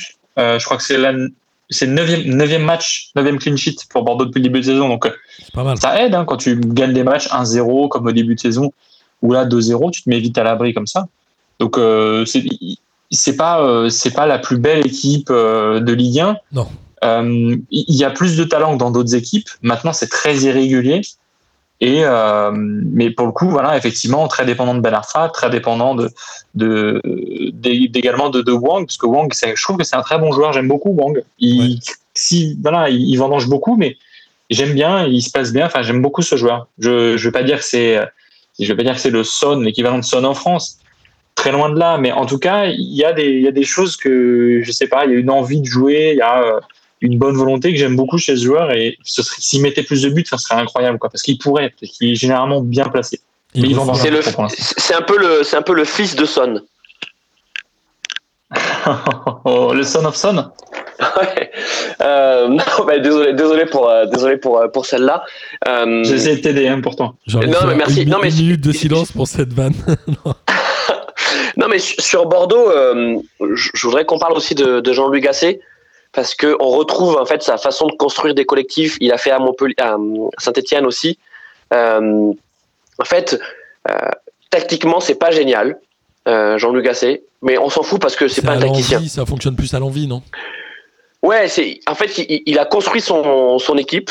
Euh, son sa compo elle change rarement, tu vois, il a il a ses titus, il met en confiance ses titus, mais il laisse quand même la place pour euh, pour pour des outsiders de venir se placer. Tu vois, typiquement un, un Zerkan, euh, il a mis en confiance. Moi j'aime bien ce bien ce que fait Zerkan, c'est plutôt pas mal, mais euh, il sent que il faut pas non plus qu'il se relâche trop parce que derrière il y a du Adli qui pousse, il y a du Depréville qui pousse.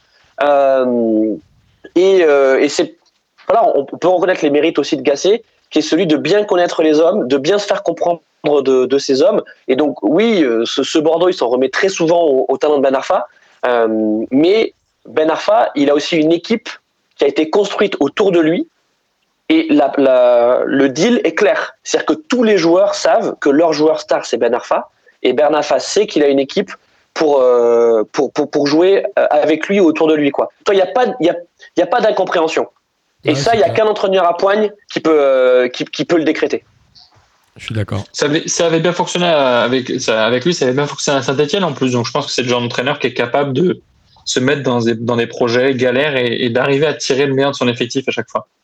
À Saint-Etienne, il a géré des, des joueurs euh, ingérables. Hein.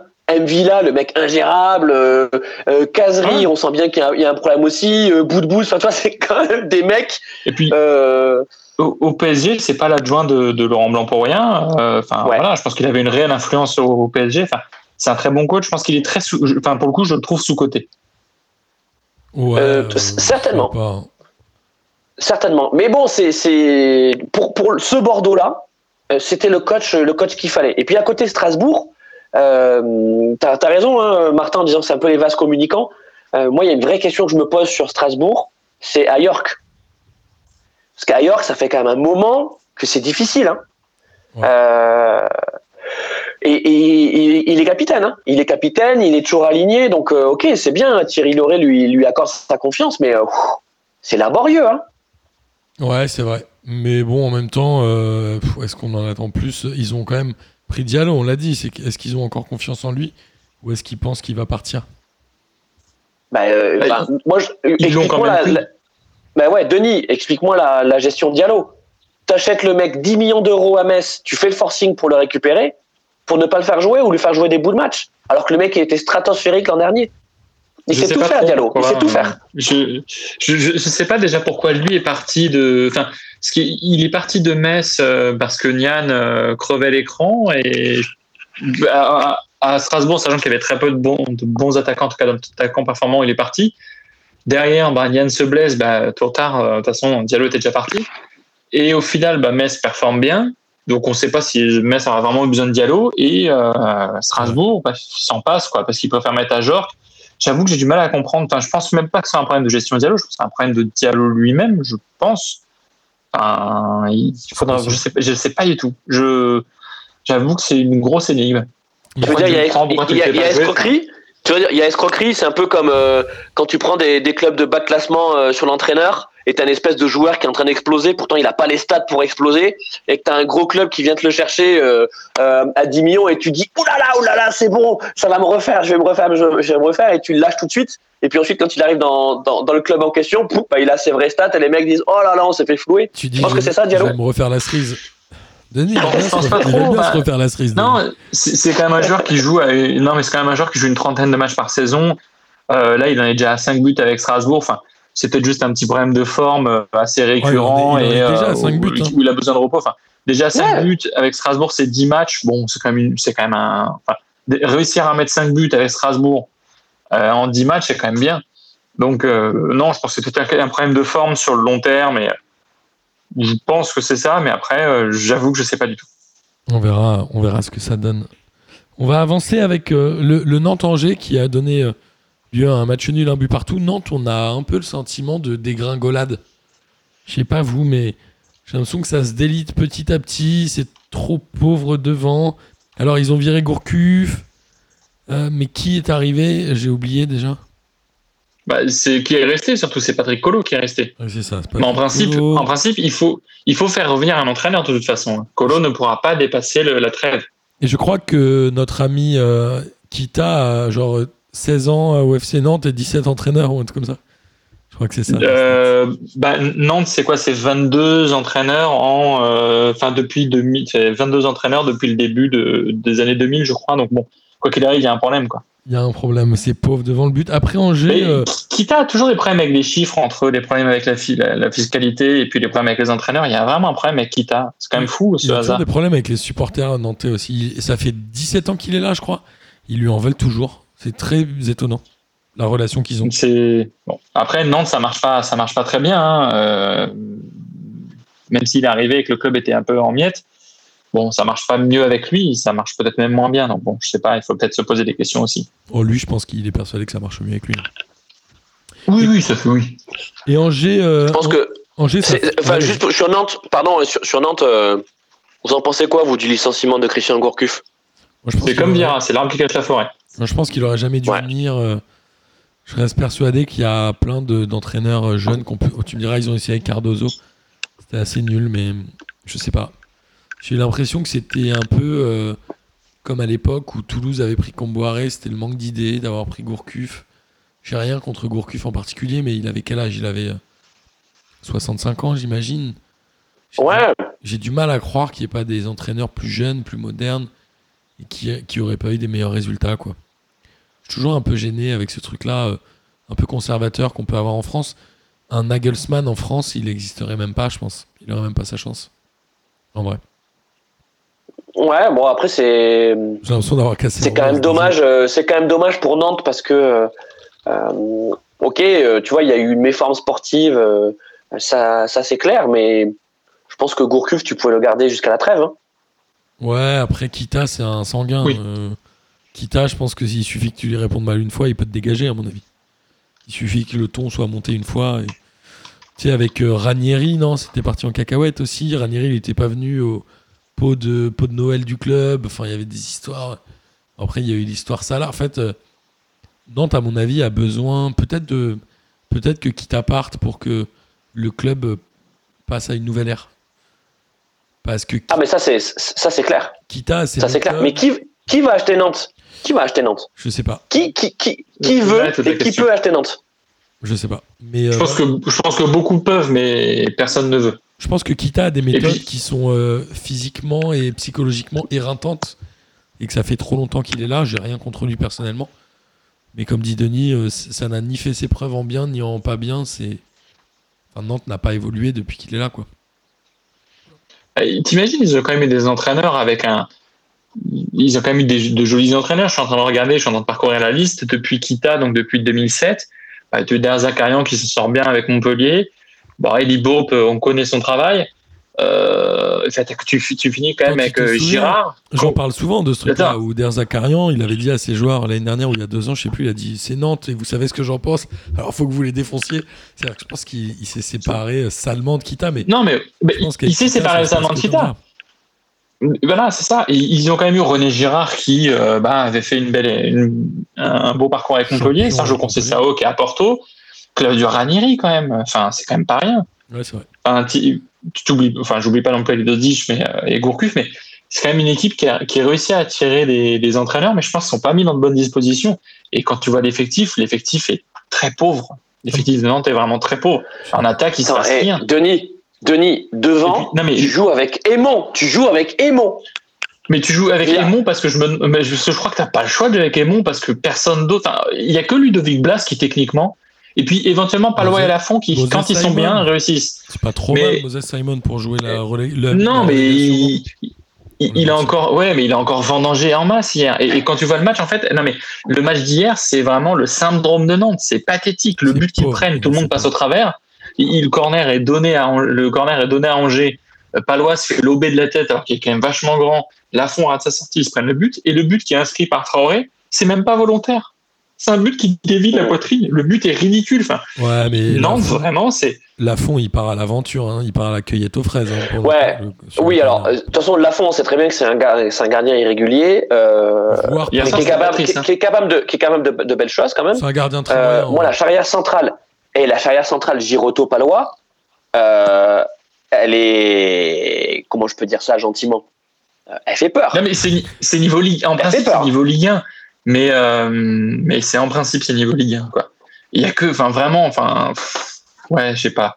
J'avoue que Nantes, moi, je suis très triste parce que c'est un club qui est légendaire. On se souvient de Nantes. Même moi, quand j'étais petit, Nantes, c'était quand même fou. On se souvient Et dans le euh, dernier ce jeu de la club, depuis merguez. quelques années, il se passe rien. Quoi. On se souvient dans le dernier jeu de la merguez avec euh, que des Oui. noms de comiques ou de, ou de tueurs en série, Sylvain Armand, Nicolas Laspal, tout ça. Bah ouais. C'est vraiment Nicolas Laspal, c'était une euh, équipe de Wedek. Tarocha. c'était une équipe de Bourg-Franchouillard à l'époque. Sacré Nantais.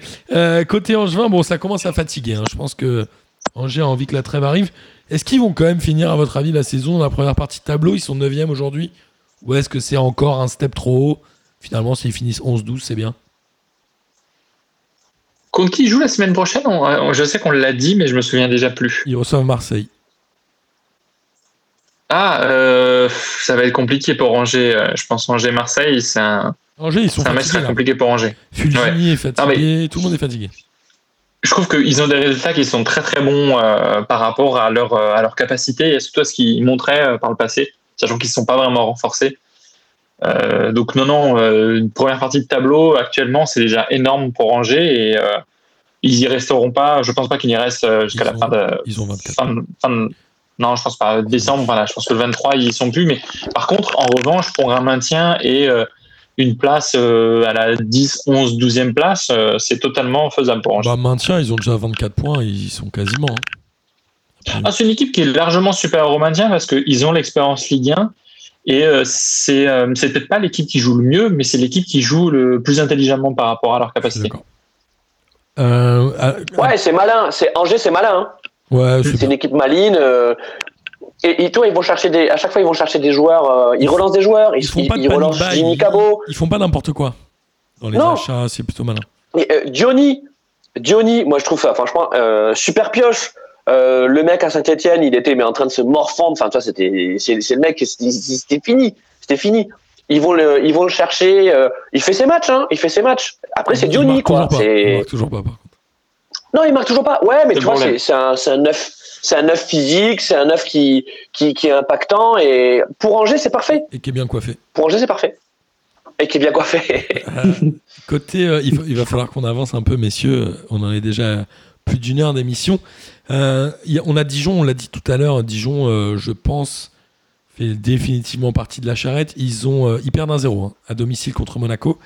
Ils ont un seul tir cadré. Moi, j'ai pas grand chose à dire sur Dijon. Un moment, on a cru au, au sursaut. Tu sais, c'est comme le mec qui est en train de claquer et qui, qui a un petit, tiens, un petit soubresaut, mais qui finalement euh, retombe. Et euh, Monaco, euh, tu le disais tout à l'heure, Christophe, moi je suis pas d'accord avec toi.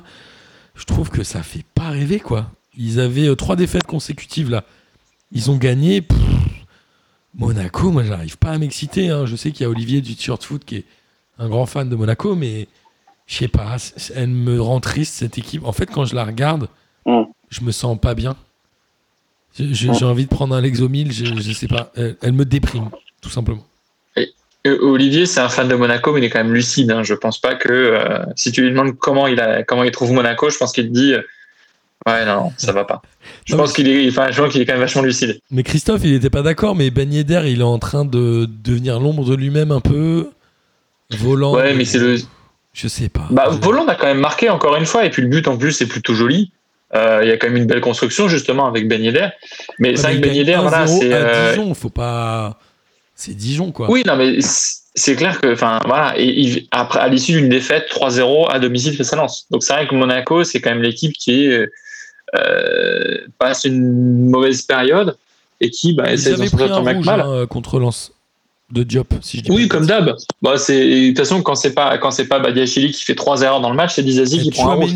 Chouameni aurait mérité le rouge aussi. hein. Lui, c'est un bon casseur. Voilà, non mais c'est Monaco en fait. Le problème qu'il y a, c'est que c'est une bonne, é- c'est un train. Enfin, sur le papier, c'est une bonne équipe, mais par contre, au niveau de la discipline, euh, c'est pas bon. Donc euh, ça se ressent ensuite dans les matchs. faible, hein. À part Ben Yedder et Aguilar, le reste, je trouve que ça fait pas rêver, quoi.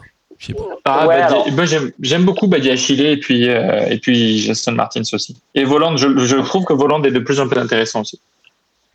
Ouais, et, de toute façon, euh, enfin, on retrouve le volant de, la Bundesliga. Hein, euh, c'est, un mec efficace, sobre. euh, et je, pense aussi, j'ai vu une interview de lui dans, l'équipe qui était pas mal. C'est un mec qui a l'air aussi agréable dans le vestiaire. C'est, hyper, important parce que on est sur une équipe traumatisée. Monaco, c'est une équipe traumatisée, quoi. C'est une équipe de, de grands brûlés. Alors, t'en as plus beaucoup. Hein. Je, je pense, je pense même que t'en as quasiment plus aucun du, du titre. Oui, mais la Enfin, maison, surtout de la, la saison d'après la maison titre. est encore en plus La maison est encore en est encore en. C'est Non, ça. Et et- là, il y a quelqu'un qui est en train de passer la balayette pour ramasser. Ouais, mais là où je pense que Monaco a fait le, le bon choix en allant chercher Niko Kovac, c'est que Niko Kovac, il sera, il sera objectivé sur ses performances l'année prochaine. Et je pense, Oui. je, je me fais un peu de, un peu de, de Madame Irma là. Je pense que l'année prochaine, Monaco, ce sera une très grosse équipe. Et que là, ils sont en train de bâtir euh, ce- ce- cette équipe. Et donc, ouais, ça fait pas rêver. C'est très irrégulier. Euh, mais il y a des joueurs, tu vois, comme Gelson. Martins, qui sont assez décevants. Euh, ben Yedder, ben, tu vois, tout repose sur lui. Donc, je pense que le mec, Il au bout d'un était moment, excellent tu la vois, il est un peu dernière, fatigué. Il a- mais parce qu'il y avait Slimani. Il est où Slimani? Il est encore, il est où? C'est le débat. J'ai l'impression que c'est c'est, euh, c'est pas la première fois que c'est pas la première fois que je réponds à cette question. Parce Oui, que je sais. Slimani, je crois que non, C'est Slimani appartient. C'est Slimani Cassendal appartient qui, euh, dans le premier barbecue PDJ, avait dit Martin, il dit toujours Ah, ce joueur, il est pas, je sais pas quoi. Ouais, il est, il est, à, il Leicester. Il est à Leicester, mais Il a, il a Leicester, mais par contre avec Leicester, je crois qu'il ne joue il ne joue pas. Il est là. Il est, Je, crois qu'il est, je crois qu'il n'est pas, il est- je, je suis pas certain qu'il soit dans la liste des joueurs. C'est un peu comme euh, Jules, quoi. Il vient à l'échauffement, il joue pas, quoi. Ah, ouais, Ouais, il, a, euh, il a- ouais. toi, il a 32 ans. Hein. Il a 32 ans. euh, il est banquette, euh, même pas banquette. Il est tribune depuis le début de la saison. euh, bon, C'est triste. c'est Mais- c'est triste. Pour, pour rejoindre ce que, Voilà. ce que Christophe Et- et- disait, Coco, oui, vas-y, je t'en prie. Vas-y, non, pardon. Non, je, je vais revenir sur ce que tu disais sur Kovac, où effectivement, en début de saison, il disait voilà, euh, qu'il fallait juger Monaco sur un an, un an et demi. Monaco, voilà, il va falloir se restructurer- se restructurer un petit peu.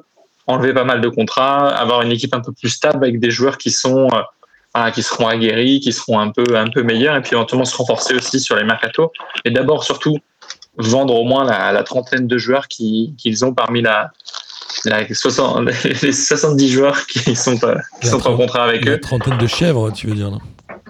Bah, ils, ils sont prêtés. Enfin, je sais pas trop ce qu'ils font. Enfin, bref, en tout cas, ils, ils arrivent à trouver toujours des points de chute euh, en attendant. Mais c'est vrai que après, au niveau des stats, c'est quand même équivalent. C'est juste que ben, euh, Dijon a cadré un seul tir seulement et Monaco 6. Et euh, en plus de ça, ouais, ce match c'est quand même pas foufou non plus. Enfin, ça reste, euh, ouais, Monaco reste quand même vraiment Dijon.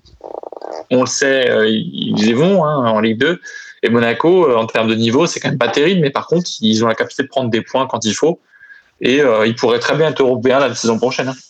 Exact. Mm. Tout comme euh, le Stade Rennais qui est allé gagner 3 buts à 0 à Lorient. Alors, Lorient, je pense que la marche était définitivement trop haute pour eux, mais moi, je les ai trouvés vraiment trop justes dans l'impact physique. Bon, après, qu'ils perdent contre Rennes, il n'y a pas de débat. Après, Rennes fait quand même une belle, euh, une belle semaine avec un match maîtrisé. Bourigeau, qui euh, finalement, c'est presque la Bourigeau dépendance. Est-ce que Rennes est enfin lancé pour de vrai dans ce championnat ou est-ce que c'est euh, un soubresaut? Non, bah, Rennes, Rennes reprend finalement la marche qui était enclenchée en début de saison avant la Ligue des Champions. Ouais, donc en gros, c'est Euh, la il- parenthèse désenchantée de la Ligue des Champions. Ça me fait penser à Bah, au final- Farmer qui. Pardon, bref. C'est- Bel hommage, c'est- bel hommage. C'est, ouais, c'est... Mais je sais que Je- moi, ça m'a, scié, ça.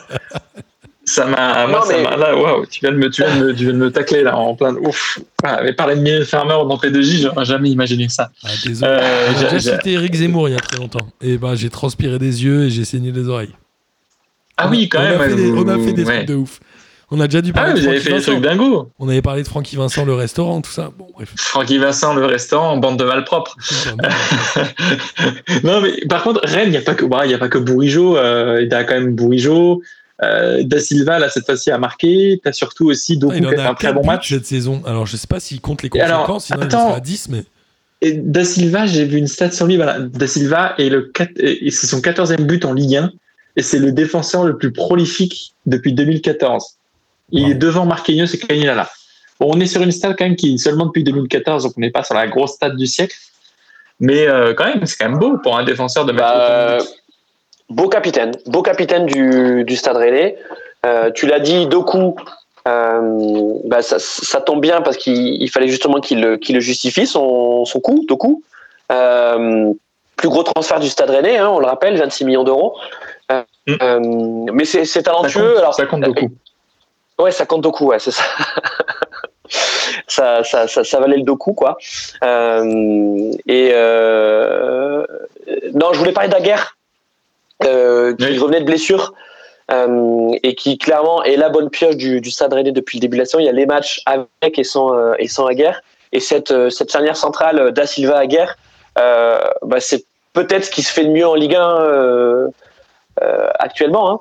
Je sais pas, je réfléchis, mais Alors, moi, je, Oui, vous, bah, je vous propose, messieurs, qu'on fasse d'une pierre deux coups et qu'on avance un peu. Ah, bien joué. sur Ah là attends, si, là, il faut quand même qu'on dise que Lorient, c'est quand même une sale soirée pour Lorient, parce qu'en plus d'avoir perdu ce, ce match euh, en étant quand même pas très bon, a- il y a quelques occasions, ils ont surtout euh, eu le, le décès d'un jardinier quand même. Bénévole. Je crois que c'était un jardin. Voilà, c'est un, voilà, c'est un, c'est un jardinier bénévole de- d'un prestataire, donc euh, c'est quand même quelqu'un qui vient, Qui avait, qui vient 32 ans, non, faire du boulot parce qu'il aime le foot, qui était très jeune et euh, voilà, qui est quand même mort euh, juste à juste 10 minutes après le match, après avoir euh, mis, euh, mis en place les, les rampes de l'immunothérapie sur la pelouse. Donc c'est quand même vraiment une dure soirée pour Lorient et voilà, C'est horrible, c'est horrible, je c'est- pense qu'il va c'est horrible. c'est acc- c'est quand même des accidents, c'est quand même des accidents. euh, je pense qu'ils sont fréquents finalement dans, dans le par des professions comme ça de, de ce type, mais c'est juste que Tu meurs pas. bah, là t'as quand même la quoi. mort. c'est- Non, mais des accidents de chantier, je pense que tu en as beaucoup. Hein, c'est quand même des accidents domestiques et de chantier, c'est quand même les accidents les plus fréquents.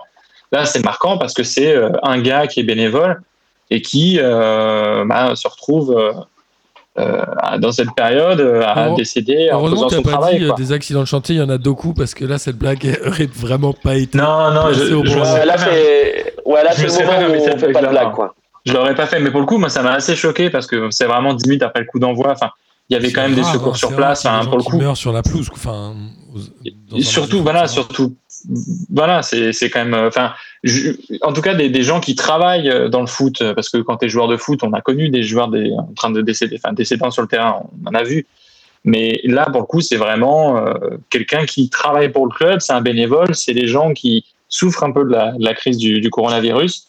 Et euh, donc non, c'est d'autant plus dur là-dessus, quoi. Donc voilà, c'est surtout moi, c'est surtout ce, qui, ce que je retiens, surtout cette soirée pour Lorient, euh, au-delà de la victoire de Rennes, leur mauvaise perf, je pense que c'est surtout ce, ce, ce triste, as triste, triste soirée. Et Rennes euh, Et, euh, et- il, s'appelait euh, il, il s'appelait Johan, Johan. 38 ans, père de trois enfants.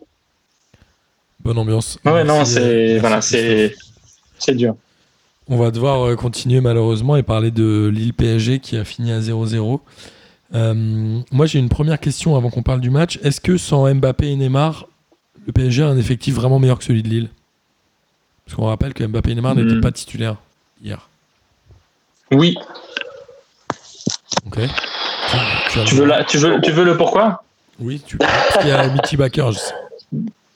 Non, même pas. Tu vois pourquoi? Parce que Bakers n'a pas joué hier et puis quand il est rentré, il a failli faire un peu de merde. Euh, Quel joueur exceptionnel. On l'aime, Bakar. Moi, j'ad- moi, j'adore Baker. Non, tu parles de non Baker. Ah, Bakar, ouais, ouais. Oui, mais- oui, mais- Baker, oui. On l'adore, on l'adore. C'est ça, ça pue le football, quoi. Je trouve qu'il y a quelque chose et moi j'adore et vous verrez. euh, je, je- je vous dis que plus tard c'est un grand joueur. Il y a, il y a Van der qui l'attend d'ailleurs. Il y a Van der Wiel qui lui dit Viens jouer avec moi. Non, Vanderville il est sorti de déprime là. Il- Je crois qu'il il a, il a pas le temps d'appeler grand monde. Non, mais- euh, Il il y a quand même un gros effectif au PSG. euh, c'est c'est juste que pour l'instant, voilà, il y a, il y a des grosses difficultés physiques, il y a des difficultés euh, collectives aussi. Enfin, il y a beaucoup de difficultés en général. Après, il y a quand même une défense du PSG qui, pour le coup, Kimpembe Marquinhos, c'est quand même énormissime. Euh, et puis de toute façon, on a vu, ce- c'était en une de l'équipe d'ailleurs, le geste de Kimpembe d'hier soir, qui était, je pense, le plus beau geste du match, parce qu'offensivement, il n'y a rien eu. Donc, euh, bah, défensivement, il y a eu ce magnifique geste. Euh, très bonne question, je ne sais pas. C'était, euh, j'ai vu, l'image, mais le titre, ça va, je vais le retrouver En tout d'ici cas, là. le match Mais, était non pas pauvre, enfin si pauvre en occasion de but, en tout cas hyper enrichissant d'un point de vue enseignement. Et je trouve que le PSG, qui avait fait le choix de confisquer le ballon, l'a très bien fait, malgré l'absence de Neymar et Mbappé. Je trouve que le PSG a montré hier qu'il était au-dessus de Lille, selon moi. Ce n'est pas qu'une question de résultat, mais j'ai trouvé qu'ils sont arrivés en, champion sortant et en patron. Ils ont tenu la baraque. Je pense qu'avec un Mbappé ou un Neymar tout match, ça aurait peut-être fait une différence, mais le PSG, je l'ai trouvé euh, impressionnant. Gay a fait un bon match. Kerrer, qui est toujours en Oui, retard, a fini par rentrer dans le match, a fini par être à l'heure, même s'il était toujours en Il a fini, je, je sais, ouais, je sais pas combien de temps après, il a fini par rentrer dans le match, mais il a réussi quand même. Exactement. Et il y a, euh, comme tu Mais- le disais, ce geste de grande classe de Kimpembe qui est euh, la chose qu'on n'avait pas vue sur un terrain français depuis très très très très très longtemps. On, on se le disait quand même hier soir, c'est que si euh, effectivement, si tu as Mbappé, Neymar, peut-être que le PSG marque des buts, mais en même temps, on n'a pas ce niveau collectif et ce niveau euh, tactique que tu as pu voir hier, parce que pour le coup, tactiquement, parce qu'il y avait, enfin, voilà, c'est un 0-0, il n'y a pas d'occasion. Il y avait quand même du mouvement, il y avait quand même des, des gestes Mm. techniques intéressants, mais c'est vrai que c'est un peu le, le problème épineux, c'est soit tu es bien et rigoureux, soit tu marques des buts. Bon, il y a des clubs qui arrivent à le faire, hein, euh, qui arrivent à mettre les deux. Là, le PSG n'y arrive pas pour l'instant. Mais ce qui est, ce qui est assez bon, c'est vraiment voilà, ce, ce, ce- ce collectif qui a évolué, cette tactique qui a évolué au fur et à mesure du match. Et Lille, pour le coup, a vraiment forcé les frappes, s'est retrouvé vraiment. euh, je crois que c'est l'un des matchs où Lille a été le plus en difficulté face à un adversaire. Et pour le coup, en plus, Bien Lille sûr. est vraiment fatigué par sa saison, donc euh, c'était dur pour eux. C'était un très bon, c'était un Mais bon est-ce match que, est-ce ouais. que, Euh, pas très bon. C'était un, bon match de Ligue 1 et Tactiquement, enfin, c'est- franchement, on c'est- s'est régalé. Après, Oui, oui. pas d'occasion, mais non, non, non, mais c'était non, c'était un bon match de Ligue 1 et je suis d'accord avec toi entre entre deux belles équipes de notre championnat. Euh, moi, la question que je me pose, c'est est-ce que Lille était venu pour jouer? Est-ce que euh, est-ce que ce 4 ce 4-4-2 à plat euh, euh, Enfin, pas venu parce qu'ils ils accueillaient, c'était c'était à Lille, Moi, je mais pense est-ce que qu'ils recevaient le il s'est dit, PSG en il que s'est dit qu'il faisait un coup et il s'est vite rendu compte que Paris avait décidé de jouer, euh, de prendre le jeu à, à son compte et que je pense que même avec un 11 différent, il se serait fait balader pareil. Je pense. Bah, là, euh, là, t'as quand même une équipe, euh, enfin euh, béton, hein. Quand tu vois que ton entrejeu, c'est Benjamin André et Soumaré, déjà tu te dis, ok, euh, tu, tu, tu comprends qu'ils ils étaient quasiment en indive sur, sur Verratti et Rafinha. Et puis ensuite, bon, il connaît Bamba, Yazici, Ilmaz. Ok, c'est créatif, mais on a bien vu que euh, ils étaient quand même assez repliés euh, euh, dans leur partie de terrain et ils ont joué que des contres. Et d'ailleurs, vous parliez de, du tacle incroyable de, de Kipembe sur, euh, sur un, C'est sur un contre. quatre contre 1, ouais. Ouais, Ouais. c'est sur un contre. a- Et c'est le contre est mal joué. Voilà, le, le contre est un contre, peu mal le joué. contre est mal joué par Ilmaz. Euh, Ilmaz euh, se la joue un peu trop sûr. Euh, et puis il y a aussi peut-être un peu de lenteur. Et bon, et après, il faut quand même dire que le tag de Kimpembe, il est, il est dingue. hein. Alors qu'il est blessé. Il venait hein, de se faire ça. les ischios juste avant. hein, Voilà. Ça, il se Ouais. fait les ischios, tu vois qu'il grimace et il y va quand même. Mais et d'ailleurs, je crois que sur cette action, je crois que c'est Kerrer qui est abo- aux abonnés absents et je crois que c'est une perte. Je sais plus qui perd la balle au milieu de terrain bêtement. Enfin, il, Euh, si il y a quand même un truc. Hein. Pas de bêtises, c'est Mm. pas Verratti? Non, non, peut-être pas. Je sais plus. Très, je sais plus du tout. euh, mais euh, le PSG qui Ah finit non, encore avec Mbappé. trois Je crois, blessés. Je crois que que- c'est Mbappé qui c'est. Mbappé. Je crois. Le PSG finit, finit encore une fois avec euh, trois blessés, à savoir Florenzi, Kurzawa et Kipembe. Donc, va falloir aussi euh, trouver un préparateur physique correct au PSG, Non, parce que c'est quand même pas Florenzi, il se normal fait- d'avoir il trois blessés par match. Florenzi il se fait tacler par Kerrer, c'est pas tout à fait pareil. Oui, non, mais ouais, ça, mais ça c'est incroyable, ça quand même. Que Kerrer- euh, c'est le- c'est à ce moment-là, tu veux dire qu'il est rentré dans son match? Ouais, mais c'était la Parce 83e que ouais, minute. il se, il se fait bûcheronner par Kerrer. Enfin, c'est c'est terrible. Donc le PSG, non, je pense que c'est c'est un des clubs qui a besoin de ces deux semaines de, de vacances et de repos parce que c'est ça reste Ouais, ouais. compliqué quand même. Est-ce Et- que, et- et Lille, euh, voilà, l'erreur c'était de mettre Yazici, je pense. Yazici était vraiment pas, on l'a pas vu hier soir. Je vais vous poser deux questions euh, pour conclure pour, sur ce match. Euh, sauf si tu avais quelque chose à dire, Christophe. Euh, non, non, non, c'était pour, pardon, euh, c'était c'était pour renchérir sur ce que disait Denis sur Yazici. Yazici s'est troué en tant que titulaire et, on se rend compte que Jonathan David a quand même manqué par ses qualités de, percussion et de profondeur parce qu'il y avait des espaces avec un PSG aussi dominateur et aussi haut. Euh, T'avais euh, d'ailleurs les, les trois cases occasions de Lille, elles, sont, elles ont toutes été jouées sur des contres euh, dans le dos de la défense. Ce qui était étonnant, c'est qu'il n'y ait ni Ménian, ni Wea, ni Ikoné qui est marqué, alors que c'est trois joueurs formés au PSG. Moi, je les avais mis dans ma liste. hein. Exactement. Ouais. C'est quand même fou. Moi, j'ai deux questions. Ouais, La ouais. première, elle est euh, sur le PSG. Est-ce que Kim Pembe a définitivement gagné une place spéciale auprès des supporters juste avec ce geste? On a vu, hein, il y a des joueurs qui, parfois, dans- avec un seul geste, gagnent une place à part. C'est pas par, enfin, ce geste-là, c'est un peu la cerise sur le gâteau, mais je pense que c'est un amour euh, entre le PSG et Kipembe qui est monté petit à petit. Vous vous souvenez de Euh, cette un- intervention de Marquinhos contre le Barça, je crois? Oui, pareil. Enfin, euh, c'est un peu l'aboutissement de quelque chose. Thiago Silva sur le but de, de Flaco, là, comme il s'appelait. Euh, Le Pastore. Pastore contre Chelsea qui se met à boxer au milieu de terrain. Il y a, il y a- il y a quelques, quelques gestes et quelques actions iconiques que tu retiens. C'est marrant. hein. Et je pense que celle-ci Ouais, euh, va en faire partie. Celle-ci, tu vas la retenir longtemps? Enfin, on va la retenir longtemps parce que Kimpembe s'est formé au club. C'est un joueur français. C'est un joueur qui, euh, qu'on l'aime ou qu'on le déteste, a quand même un- eu des, des Fort- vibes euh, Une force de positives. caractère énorme. Ouais, et on, on- on l'avait chaque saison depuis très longtemps. Et moi, je suis le premier à souligner. euh, il fait souvent des erreurs dans les matchs. Enfin, il- voilà. Cette saison est assez propre. Il en fait quand même, mais voilà. Euh, On, l'a vu faire des, on l'a vu faire des mains, une main face à Manchester qui coûte la qualif. Euh, là, il fait ce tacle-là hier. Il fait d'autres très bons matchs. Il, avait une place qui était grandissante et là, il a encore plus avec ce geste. Et voilà, c'est un joueur du, c'est, vraiment le, voilà, c'est un joueur du PSG. C'est le joueur. C'est voilà, Sako. Sako, c'était euh, un peu le niveau niveau 1 qui met c'est le niveau 3 ou 4 en termes Ouais, d'amour que le PSG a et en termes de, de, de, de caractère du joueur et de, de, de, enfin, de technique. Quoi. Il, est, il est excellent, Il ce est en- joueur. il est en train de réussir ce que Sako euh, n'a pas réussi euh, au sein d'un d'un PSG qui est quand même galactique. Hein. Je veux dire, Sako, euh, euh, Sako, c'était pas le PSG du Qatar encore. Hein. Ouais. Euh, et, euh, et puis aussi, Kipembe euh, a une place grandissante en équipe de France. Ouais, Et, euh, et donc, en fait, on peut dire qu'il y a ce double statut de Titi parisien, euh, membre important de, de, de l'équipe parisienne, de plus en plus important en tout cas, euh, et en équipe de France. Ça commence aussi à devenir une valeur sûre. c'est vrai. Donc euh, non non, on, on aime on aime ce joueur et, et oui et, et ce geste là ça va c'est bon pour sa popularité mais mais je pense que comme comme vous l'avez bien dit les, les supporters parisiens n'ont pas entendu ce geste là pour ce geste là pour l'aimer. Je suis d'accord. Mais ça, ça te fait une prolongation de contrat à 100 000 en plus par mois, un geste comme ça, je suis sûr. Euh, et côté Lillois, ils ont euh, viré Gérard Lopez pour mettre Olivier Létang. Olivier Létang, euh, je comprends pas. Il, il- il se fait virer de partout, mais il revient tout le temps. Euh, que- que- quel est son pouvoir? Quel, quel- quel est son réseau? Tu sais, c'est comme avec les, les francs-maçons. Quels sont leurs réseaux? Alors, Quel- quel est leur- je, je, je, je vais griller la politique, euh, la politique, pardon.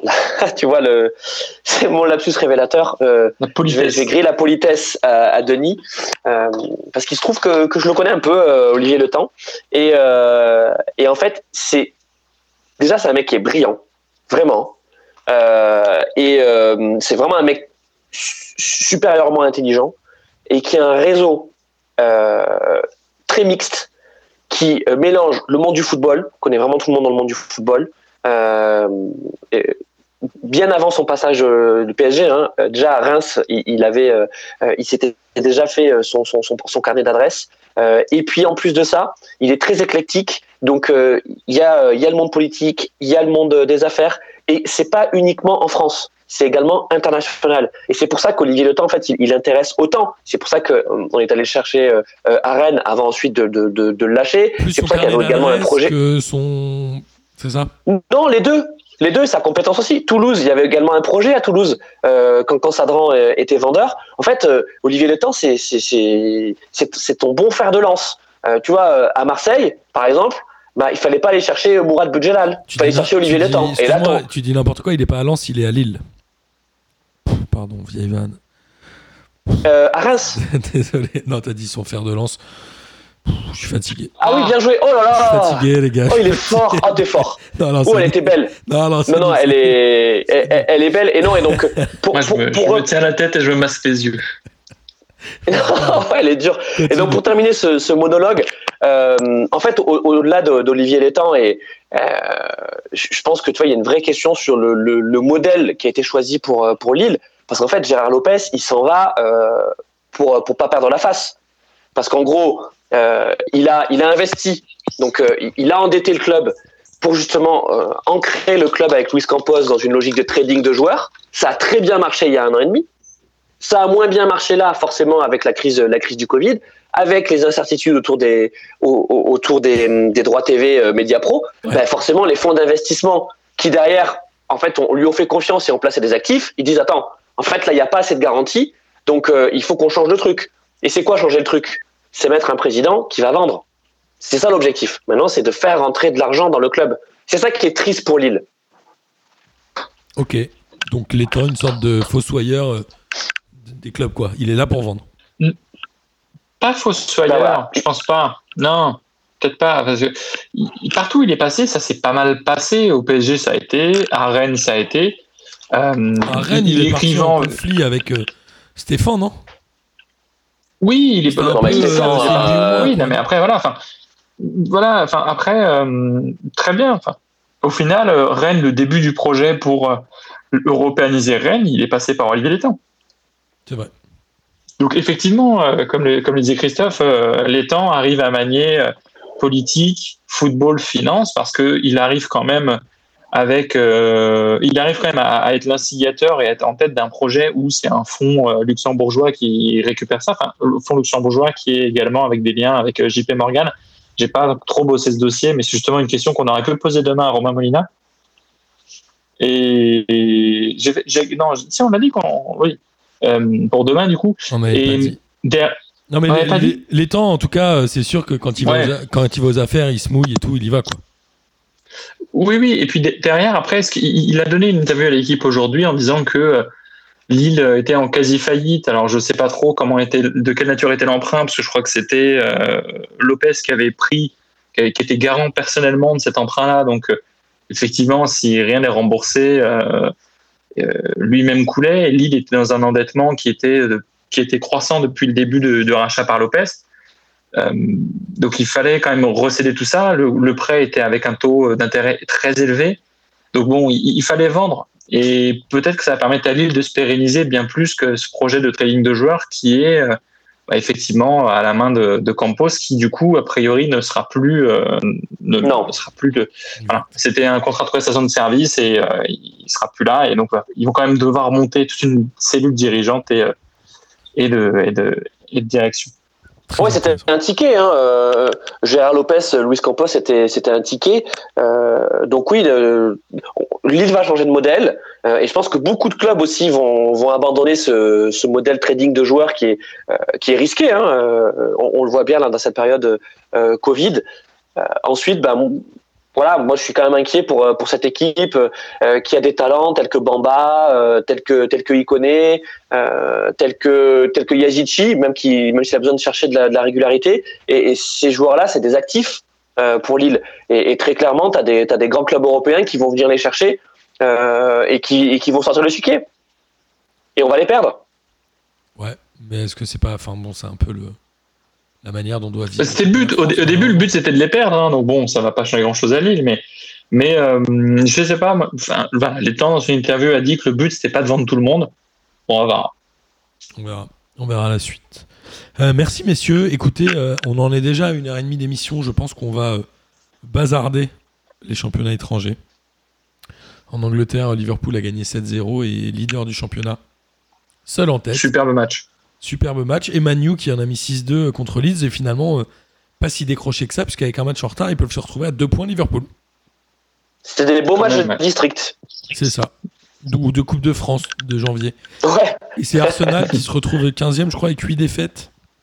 Et euh, ah, c'est Arsenal, en parlant de niveau catastrophique. En parlant, en parlant, de district. Exactement. Ouais.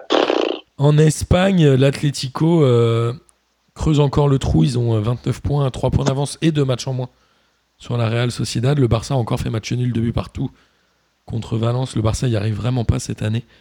Et le Real a battu euh, Eibar. Je crois que notre ami Cabenueve est devenu le meilleur buteur français d'un championnat étranger, c'est ça? Euh, ouais. En Italie, la Juve a gagné 4-0, mais pendant ce temps-là, le Milan AC et l'Inter gagnaient aussi, donc ils gardent une petite longueur d'avance. Le Milan AC est premier avec 31 points, l'Inter deuxième avec 30 points, et la Juve 27. Et euh, je crois que Bergame, qui était mené 1-0 contre la Roma à la 60e, a finalement gagné 4 buts à 1. La Roma qui a fini. Par la, la Serie A, c'est un championnat passionnant. Ouais. Euh, malheureusement, c'est. Tu peux rien prévoir et, euh, et, et, et, ça joue vraiment. Hein. Ouais, ça, ça, ça, joue vraiment. Et quand on a, a la chance de voir quelques matchs, ouais, il y a des buts, il y, a des, il y, a des, y a des bons entraîneurs, il y a des bons joueurs. Toi, on parlait de, sous-côté. Je pense que la Serie A, c'est, un championnat qui est sous-côté. Hein. Et en Allemagne, bah, l'Union de Berlin a battu Dortmund qui n'en, fait, qui n'en finit plus de sombrer.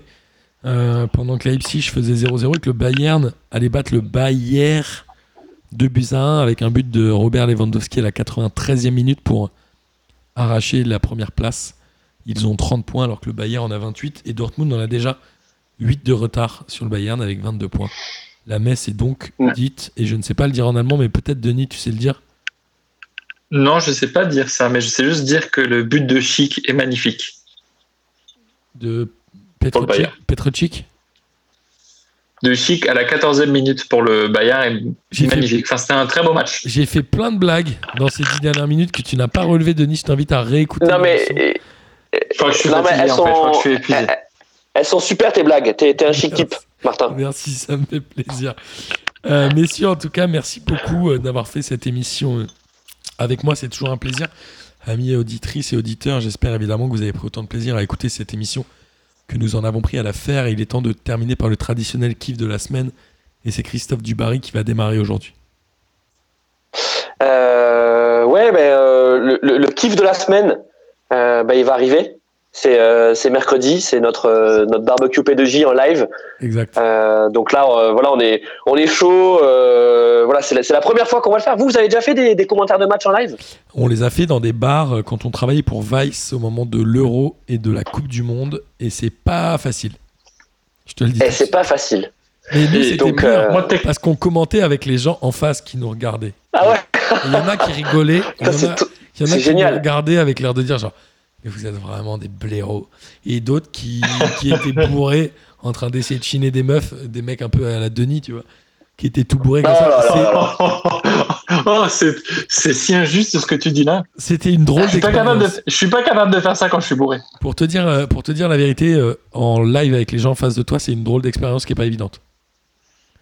Ouais, ça, je- ça, je veux bien le croire. Bon, là, ça tombe bien. Euh, on n'aura malheureusement pas de gens vraiment en face de nous. On sera sur YouTube Live.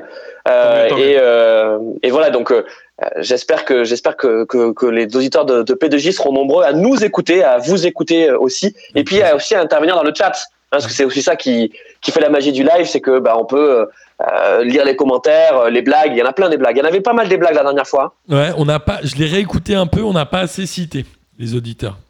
Mais, On n'a pas assez, ouais, mais ouais. on n'a pas assez cité l'auditeur qui nous insultait euh, toutes les deux minutes. c'était qui? Non, c'est une blague. Il n'y avait pas de. Moi, pas je sais que moi, Data a une dent contre moi, j'ai remarqué. Donc euh, voilà, je j'ai hâte de prendre une nouvelle salve de, de remarques et de tacles à la gorge par Data la semaine prochaine. Ouais, je Ouais, pense ouais. qu'il il te jalouse un peu. non, je dis n'importe quoi. Ouais, c'est, bah, euh, là, oui. là, là, là, c'est le. Bah, il a tort. euh, Écoutez, il a tort et il a tort de me jalouser. Il devrait pas. C'était une blague. Je dis n'importe quoi. On l'embrasse, Data. On s'envoyait, on s'envoyait des messages en plus. euh, Tu vois, alors que c'est un, jeu- c'est un truc que je fais pas avec Martin. C'est vrai. On s'envoie très peu de messages. C'est vrai. Ouais, c'est vrai. Donc euh, voilà, c'était le, avec le c'était sport. le, c'était le kiff de la semaine et puis évidemment euh, quel, quel plaisir de, de, de, de vous retrouver euh, sur sur P2J euh, euh, et tu vois et de faire une heure et demie comme ça euh, a cappella. Donc euh, voilà.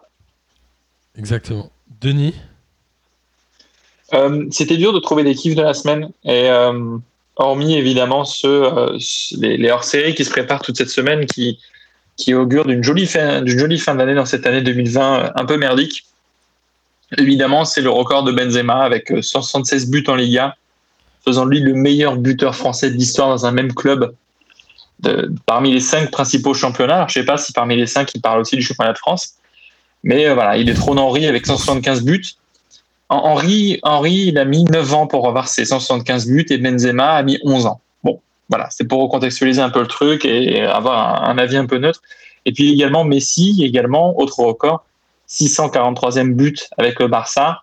Et donc il égale le record de Pelé en tant que meilleur buteur dans un même club. Exact. Exact. Merci, Denis. Euh, Stratosphérique. et moi, mon, On, on vit des périodes jolies. moi, mon kiff de la semaine, j'en ai deux. Le premier, c'est euh, le masque anti-Covid de Roland Romeillet, qui était absolument euh, magnifique. Si vous ne l'avez pas vu, je vous Oh, je- invite à le voir. Tu l'as pas vu, Je sais pas où je peux voir ça. Je- je- non, je l'ai pas vu. Je suis, attends, je suis en train de chercher. C'est une sorte de masque euh, à la. euh, comment ça s'appelle ce film Mad Max, un peu. C'était. Hmm. Ah, il, il a un masque avec un sourire squelettique, non? Non, non, il a. C'est c'est tout en plastique. Eh bon, bref, faut que tu trouves. C'est. c'est- Ah, il non, faut, c'est il faut que je trouve l'image. c'est J'ai envie de regarder. C'est l'autre, celui qui ressemble à, Ah. Kadha- à Kadhafi, c'est lequel? Je confonds toujours les Ah deux. non, c'est c'est Roland Romeillet qui se ressemble à, À Kadhafi. à Kadhafi. Ouais, donc c'était Oui, c'est- bien lui. Et mon deuxième, Et évidemment. d'ailleurs c'est Kadhafi. Exactement. Et c'est Kadafou parce qu'il est un peu starbe. Euh, non, c'est pourri. Et, et- et mon deuxième kiff, c'est toi, Christophe, parce que euh, je t'ai envoyé un message au débeauté Mm. et, et tu as répondu euh, par la positive. Donc tu es définitivement un vrai membre de la P2J Family et on est ravis de faire plein de choses avec le Radio Mergazenco. Et ce sera tout pour moi. Et, Ah, génial. attends, tu n'as pas dit, je crois, la phrase habituelle, Martin, Euh, ouais, ouais, ouais. Là je suis surpris aussi. Qui est Qui est quoi? Euh, qui est euh, J'espère que. De quoi? Martin, Mais attends, mais de c'est Ta phrase. phrase habituelle. C'est ta phrase. Mais quelle phrase Chers amis auditeurs, chers amis auditeurs et auditrices, j'espère que. J'en peux plus, vous m'écoutez pas, ça me rend ouf. Je l'ai dit et je vous Si tu à- l'as pas dit.